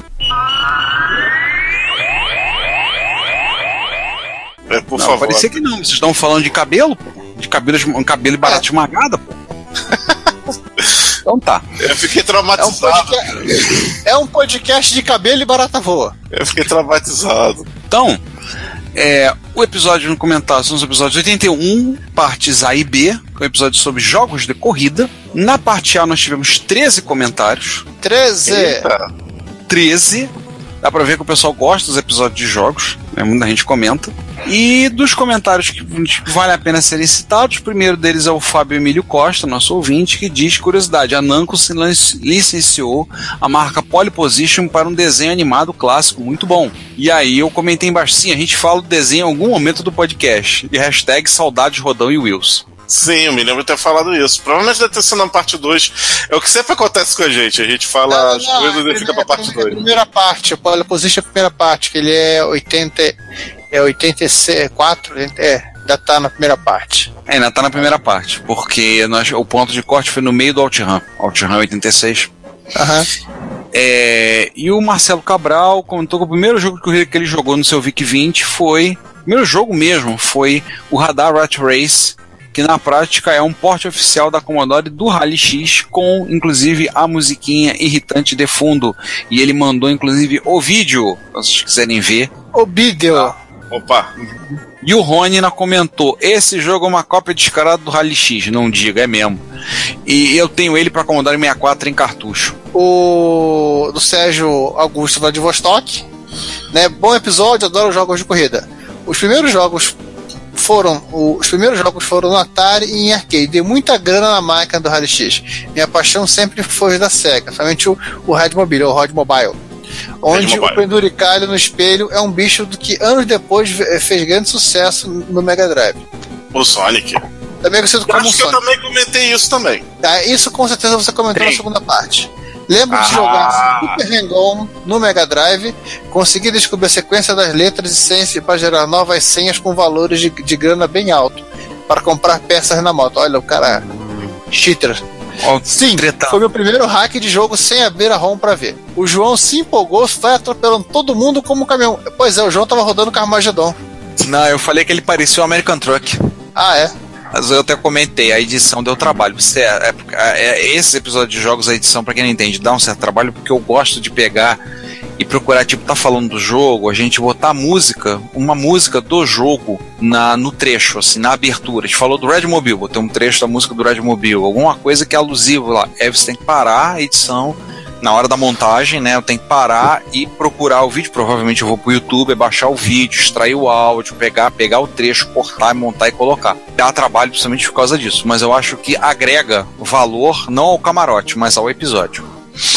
Seguindo aí, o Fernando Boaglio, episódios de games são ótimos. Não tem como não gostar. Parabéns. Sobre o Rally X do MSX, vocês esqueceram de falar do primo dele, dele modificado, regra 34, César? É, 34. Tá modificado o Rally Sex. Lembro do anúncio na revista que era vendido para maiores de. O Merrato do Giovanni. Opa! Ele disse que o Enduro era o avô do Fashion Furious. Na verdade, ele se confundiu com o Need for Speed. É, dá na mesma. Como o João Eu disse. falei, eu tem falei. que ser um pouco cinéfilo para acompanhar este podcast. Dei risa- Dei risada assim na piada do- da, da Helena. Meu Deus, mais. Tem dois jogos de MSX que né, não são muito bonitos, mas a jogabilidade era fantástica. Chase HQ, da Taito, segunda parte, e o Le Mans, da Konami barra Image, né? Também estava na segunda parte. Tá vendo? Ricardo comentou. Calma que, ele- calma que esses dois vão, vão, vão vir aí. Calma, calma que tão, Mas tá vendo? Eu falei que eu gostava de Wreck Le Mans, você falou que tinha nem citar o jogo, eu falei que o jogo era legal, era divertido. Tá vendo? Mais um concorda comigo. Olha Sim, assim, agora são duas pessoas que gostam de Wack Le Mans. sim. E aí eu Já, comentei, po- né? já pode ocupar confortavelmente um Fusca. Sim. E aí eu comentei, né, que esse Rally Sex, eu confesso, eu nunca ouvi falar. E aí eu falei aquela velha questão nossa da pauta do, do episódio com algumas pessoas aí, sabe? Eu não vou dizer quem é, não vou dizer quem é. Mandam as sugestões pra botar coisa na uma coisa piada um piada na no episódio, eu olho, fico lá e não entendo a piada. Aí eu parto do seguinte pressuposto: se eu não entendo a piada, ninguém vai entender. Então, se eu entendo a piada, eu boto. Mas essa piada, essa Bom, as piada. piadas do, as piadas do Não. Giovanni, ele entende, cara. Essas Não, piadas de- não, a piada do Encaixotando Helena não, não, pa- não partiu de minha pessoa, É, eu sei que não, não, faz. partiu do, do João, não partiu de ninguém que está gravando aqui, veio da mente perturbada do Juan. É. E Cara, vamos, vamos, combinar? Cachotando, Cachotando Helena não é funny. Não é um filme engraçado. Vamos ser francos, né? Mente perturbada do Juan é um pleonasmo. Pode ser. Aí eu comentei, né, que o Ecclemans XHQ aparece na parte B, né? É, e eu comentei essa questão do trabalho da, da edição, não sei o que. Falei, episódio de jogos sempre empolga e agradeci pelo comentário.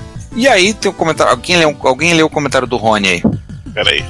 Eu- pega que eu leio. É, lê, lê você primeiro. Não, posso ler, posso ler. Deixa eu ler. Eu tenho- Que bronca. Vamos lá. Sinta-se à vontade. É muito legal o tema e a discussão.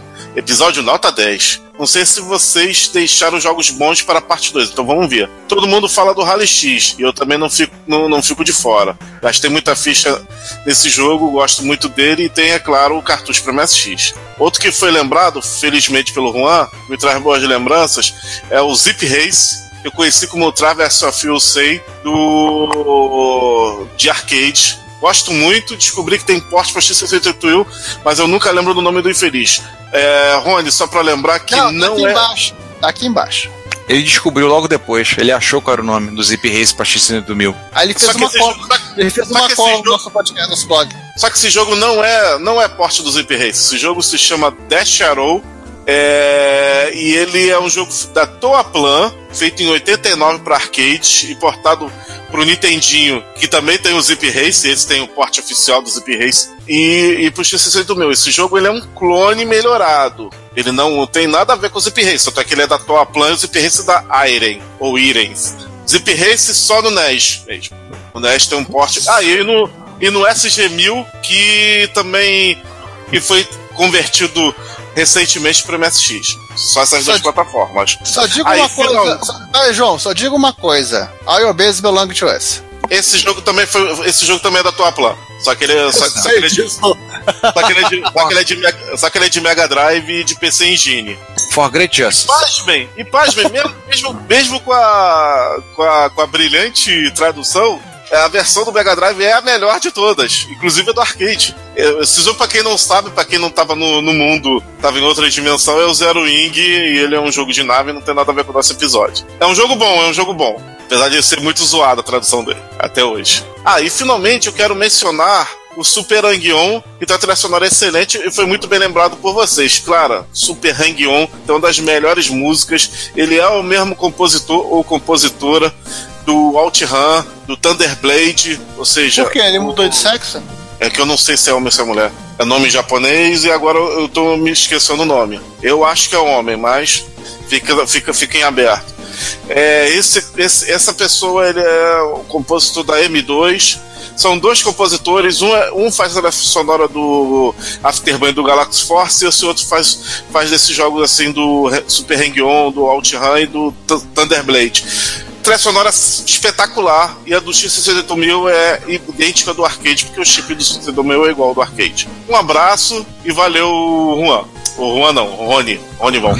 É, daí eu comentei algumas coisas sobre o episódio, né? Como é que foi a questão da edição, do Rally X, tem muita coisa pra como falar aí. Questão do Zip Race, que eu não lembrava, Super Hang-On. E a parte B está tão boa quanto até melhor. E aguardem. Guarda E como, eu, e como eu disse, o Zip Race tem no Nintendinho e tem, e, e tem no SG1000 e, e no MSX agora. Então, divirta-se lá com, com o Zip Race. E, o- César, lê esse último comentário do Robson. Cadê o último tá do Robson? Ah, vamos lá. Episódio sensacional. Gosto de tudo que vocês gravam, mas quando vocês param pra falar sobre jogos, eu me sinto mais ambientado. Não sou entusiasta de re- de retrocomputação, mas gosto de vocês falarem sobre o tema, aguardando ansiosamente pela parte B do episódio. Ah, Foi Robson, isso é, bacana. um- Robson, isso é uma coisa que tem que ser corrigida, hein? Você não é entusiasta de retrocomputação, isso é uma coisa que precisa ser corrigida. Alguém precisa vender um micro pra você. Olha, oferecer um computador assim de graça, porque o primeiro é sempre de graça. E... Ah, sim, igual o cara que. o, traficante que. Quer valinha, quer valinha, quer valinha! Vamos pra parte B? Pra parte Vamos B. parte B. Vamos lá, a parte B tem como primeiro comentário ele, Fredon, Alfredo Henriques, curador do curador da, da coleção de computadores clássicos do Juan. Tem um jogo que nunca foi de um pau dos dos 78 mil, Racing Champ. Aí depois o vídeo aqui do Você Tubo com o dito cujo. E aí o Juan vem e comenta, né? A imagem da tela de load é a Tyrrell 020 1991, mesmo ano do jogo do Satoru Nakajima. O carro do jogador tem um jeitão de Benetton. É, gente, como vocês perceberam nesse episódio, sim, eu tenho algum conhecimento de, de Fórmula 1 dos anos 80, 70, esses- até os anos 80, um pouco dos anos 90. Ah, Pra ser honesto, até a morte do Senna, do Ayrton Senna em 94. Tem algum conhecimento. Agora o Juan tem um conhecimento bem mais amplo. E bem, mais- bem mais detalhado, como vocês podem ver. Agora, posso contar uma fofoca pra vocês? Pode. Ah, o Juan, não tem, o Juan até há pouco tempo não tinha carteira de motorista. Não, é Agora, agora ele tem permissão pra matar? Não, não sei se ainda tem, né? Ele, tava, ele falou que ia vir pra tirar carteira, mas é engraçado, é curioso que ele é um entusiasta de automobilismo e não tem carteira. Essa é verdade. Isso é curioso, né? Ah, eu gosto de aviões e não tem brevet de piloto, qual o problema?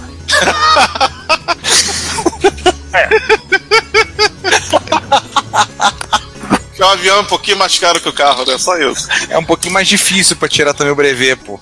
Cadê o, cadê o Sheldon Cooper agora pra falar de trens? É, ele, não- ele não é locomo- ele não é. É verdade, ele não, ele não tem curso pra ser maquinista. E no próximo, e no, e no próximo, como é que é, episódio de jogos da gente, a gente fala de jogos de trem. né? Vamos falar do Deixa de Go, que é aquele simulador da Taito, vamos falar do A3, vamos falar da Megalomania, que você faz construção. Pior que tem bastante. Crazy O de Train. bondinho Cara, também? pior, o de bondinho. Cara, pior que. Acredite se quiser, tem muito jogo de trem ao contrário do que muita gente acha. A gente vai botar Crazy Train, vamos botar Crazy Train do Ozzy Osbourne no fundo, o episódio inteiro. É. E aí o, Sé- o Sérgio Vladivostkis, Vladislavskis fala, episódio sensacional, adoro jogos de corrida. Eu acho que eu já vi essa frase dele antes. Enquanto escutava, fiquei olhando pra minha prateleira de jogos, além das imagens daqueles que já joguei, fiquei me perguntando, qual que na falta na coleção? XHQ. Juan é enciclopédia da Fórmula 1 no país. Eu não me lembro nem da metade do que assistia na TV aos domingos pela manhã. Mais uma vez vocês estão de parabéns. Isso é verdade. Ah, é enciclopédia. E o, e o próprio Juan comenta que, acredite que tem muita gente muito mais doente por Fórmula 1 do que ele.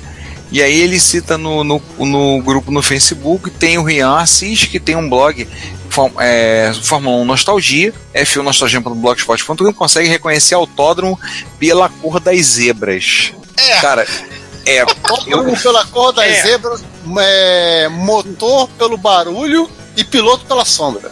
Não, esse cara eu vou te contar. Ele, esse cara é sinistro. Pela cor da zebra, o cara reconhece qual é o circuito. É. Esse cara é sinistro. Ricardo, Ricardo, Ricardo, ele consegue identificar qual foi o piloto que vem, é, o piloto que o piloto ve- vencedor da corrida pela, pela, pela dispersão das gotas de champanhe no chão. Enfim. Esse. E o comentário do, do Fernando Boaglio, muito bom episódio. O jogo Coliseu era bem divertido, eu jogava algumas vezes. A gente, acho que não, a gente chegou a citar o Coliseu, aquele de corrida de Sim, biga. eu citei de zoeira. Ah, É. tá. E o Paris Dakar Aliás- nunca terminei, nem soube de ninguém que terminou. Era cansativo demais. Bem, alguém terminou o Paris Dakar? O, E- ca- o, cara, o- o cara não. O, o cara- é, o- é, o espanhol que fez o gameplay no YouTube terminou. É. Então ele não, é acho um que ele, não, eu acho que ele não terminou, não. Acho que ele tentou. Não, três horas. Ele, te- ele foi até o final. Não, acho que ele não conseguiu terminar, não. Eu vi o vídeo, mas ele não terminou, não. Eu achei que ele não terminou, não. Então fica aí o desafio de alguém terminar o Paris Dakar. Desafio para Jaú 2018. O cara, no primeiro dia do encontro, ele tem que começar a jogar a parede da Dakar. Ele não vai quem parar. sabe no último. Quem sabe no último ele termina. O, o, o Dalpó está disponível ainda para esse tipo de coisa? Tem que falar com ele. É, eu vou falar uma coisa pra você, um comentário sobre os jogos de biga. Eu não vi até hoje nenhum jogo de biga que prestasse. Tem esse jogo, tem um jogo no Xbox também de biga. Não vi nenhum jogo de biga bom. É porque o pessoal não alimentou direito os cavalos. É sim. Coisa. Bom, é nóis. É nóis. É nós, não é nós, né? Acho que não tem nada de novo, né? O, o Dobra 9 tá, tá em pausa por conta da, da pausa de Star Trek Da pausa do seriado, né? Mas semana É. que vem o seriado volta. Não, daqui a duas semanas ela volta dia, dia- no Brasil, dia 8 de janeiro. É, o 9 tá parado por conta disso. Eu não gravei nada em nenhum outro podcast, então também tô, Não, parado. Ninguém, é, ninguém gravou nada em, em lugar nenhum. Porque, né, gente, já tá todo mundo né, empanturrando de rabanada, panetone, chocotone, etc e tal. Então, Presunto tender. É, presunto tender. é, um, um- vou abrir um parênteses pra não ser também para ser cortado. A gente já falou da da do da minha aparição no e do Juan no, no 1984? Um documentário? É. Não, isso aí deixa É. pro César. O César vai É, resenhar. eu vou, eu vou, eu vou. Ah, na, verdade, na verdade, eu vou terminar. Eu, eu tenho que escrever a resenha, porque, porque aí eu vou colocar como segundo post do dia, e, a- e aí eu vou colocar né, a, a sua aparição. É porque eu queria fazer um comentário. E a- Gente, e a não aparição- acreditem nas imagens, aquilo ali é computação gráfica, eu não sou daquele jeito. Ah, Aham. Eu estou com o Tá rosto bom. magro! olha, a câmera Eu tô com Não, sério, tá, tá, tá com filtro bizarro, cara. Tá, tô, tô parecendo. Não, João, não tenho parecendo É que você um, tá Dois anos. um latino. João, é que você tava vestindo roupa, vestindo uma camisa preta. Lembre-se, cam- é, roupa preta. assim. é, lembre-se uma coisa. Sim, mas lembre-se uma coisa: roupa preta emagrece. Coma apenas roupa preta. Porra. Sim. Bom conselho. Cara, depois dessa, vamos, vamos encerrar. Vamos fechar o parêntese, né? É, isso aí, estamos num parente, tá, Juan? Ou você sabe, se você quiser, aproveita essa monte de besteira que a gente tá falando, você se fique à vontade. É, se quiser, pode botar no, bota, botar no ar, que aí eu, eu digo com vocês. Vocês acham que eu sou aquele, aque- aquele jeito de latino-americano, quase um Eric Estrada ali? Olha. Não está nem perto da realidade. Sou- Eric Estrada de buracada, né? sou maior cara, sou maior cara de bolacha, sou maior, sou, sou cara, cara larga. Juan, Então mas é isso. Juan, você pode aproveitar essa parte só pra botar a trilha sonora do Chips pra encerrar esse, esse repórter reto depois da citação Eric Stradesca do, do, do, do João. É, vamos, vamos encerrar, porque a coisa já, já saiu do controle. Já saiu do controle, já descambou completamente. Já. Gente, é bom, vocês- espero que vocês tenham ganho um computador micro clássico de Natal. Sim. Não reclame Papai Noel. Ou então um periférico aí- novo pro seu micro clássico. É, Enfim, toda. Janeiro, vocês sabem, retro besteiras. E cinco partes. Cinco partes. E a gente volta em fevereiro. E presta atenção, se tiver. Se, se, se o editor tiver dormindo, pode ser que tenha também as senhas de nossos cartões de crédito lá. Então fica, fica com lápis e papel na mão, hein? É, a primeira regra do Retro Besteiras é, é- é ouvir todos os episódios com um bloquinho. Exatamente. Não, eu, eu só monto as retrobesteiras. Vocês ouvem e me avisam. Ó, deu merda. Falou que não devia. Pô, aonde? Ah, minuto tal, hora, hora tal, minuto tal. Beleza, vou lá e removo. Pronto. Só- Só sei que, só sei que teve, teve, teve, teve gente aqui do podcast que falou número da conta com CPF, senha, porra toda. Então, lápis e papel na mão. O, o, o, Sempre, o- né? João- aliás, quero aproveitar e dizer que a minha senha é estrelinha, estrelinha, estrelinha, estrelinha, estrelinha, estrelinha, estrelinha, estrelinha. Olha só, você tem a mesma senha que eu. Não, a minha é menor, a minha são só oito estrelas. Né?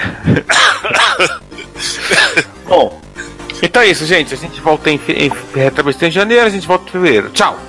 Então, povo, feliz 2018 pra vocês. Tchau. Tem mais gente e com vocês, Eric Estrada. E, gente, feliz 2018. É isso aí. Como é que é? Não, não, não bebam demais, mas se beberem, mas se forem pra beber, bebam demais também. Fique, fica por sua conta, divirta-se até 2018. Fui. Se você quiser enviar um comentário, crítico, construtivo, elogio ou contribuir com as erratas desse episódio, não hesite. Faça! Nosso Twitter é retrocomputaria, nosso e-mail é retrocomputaria.gmail.com e nossa fanpage é facebook.com retrocomputaria. Ou deixe seu comentário no post desse episódio em www.retrocomputaria.com.br. Como sempre dizemos, seu comentário é nosso salário. Muito obrigado e até o próximo podcast. Thank you.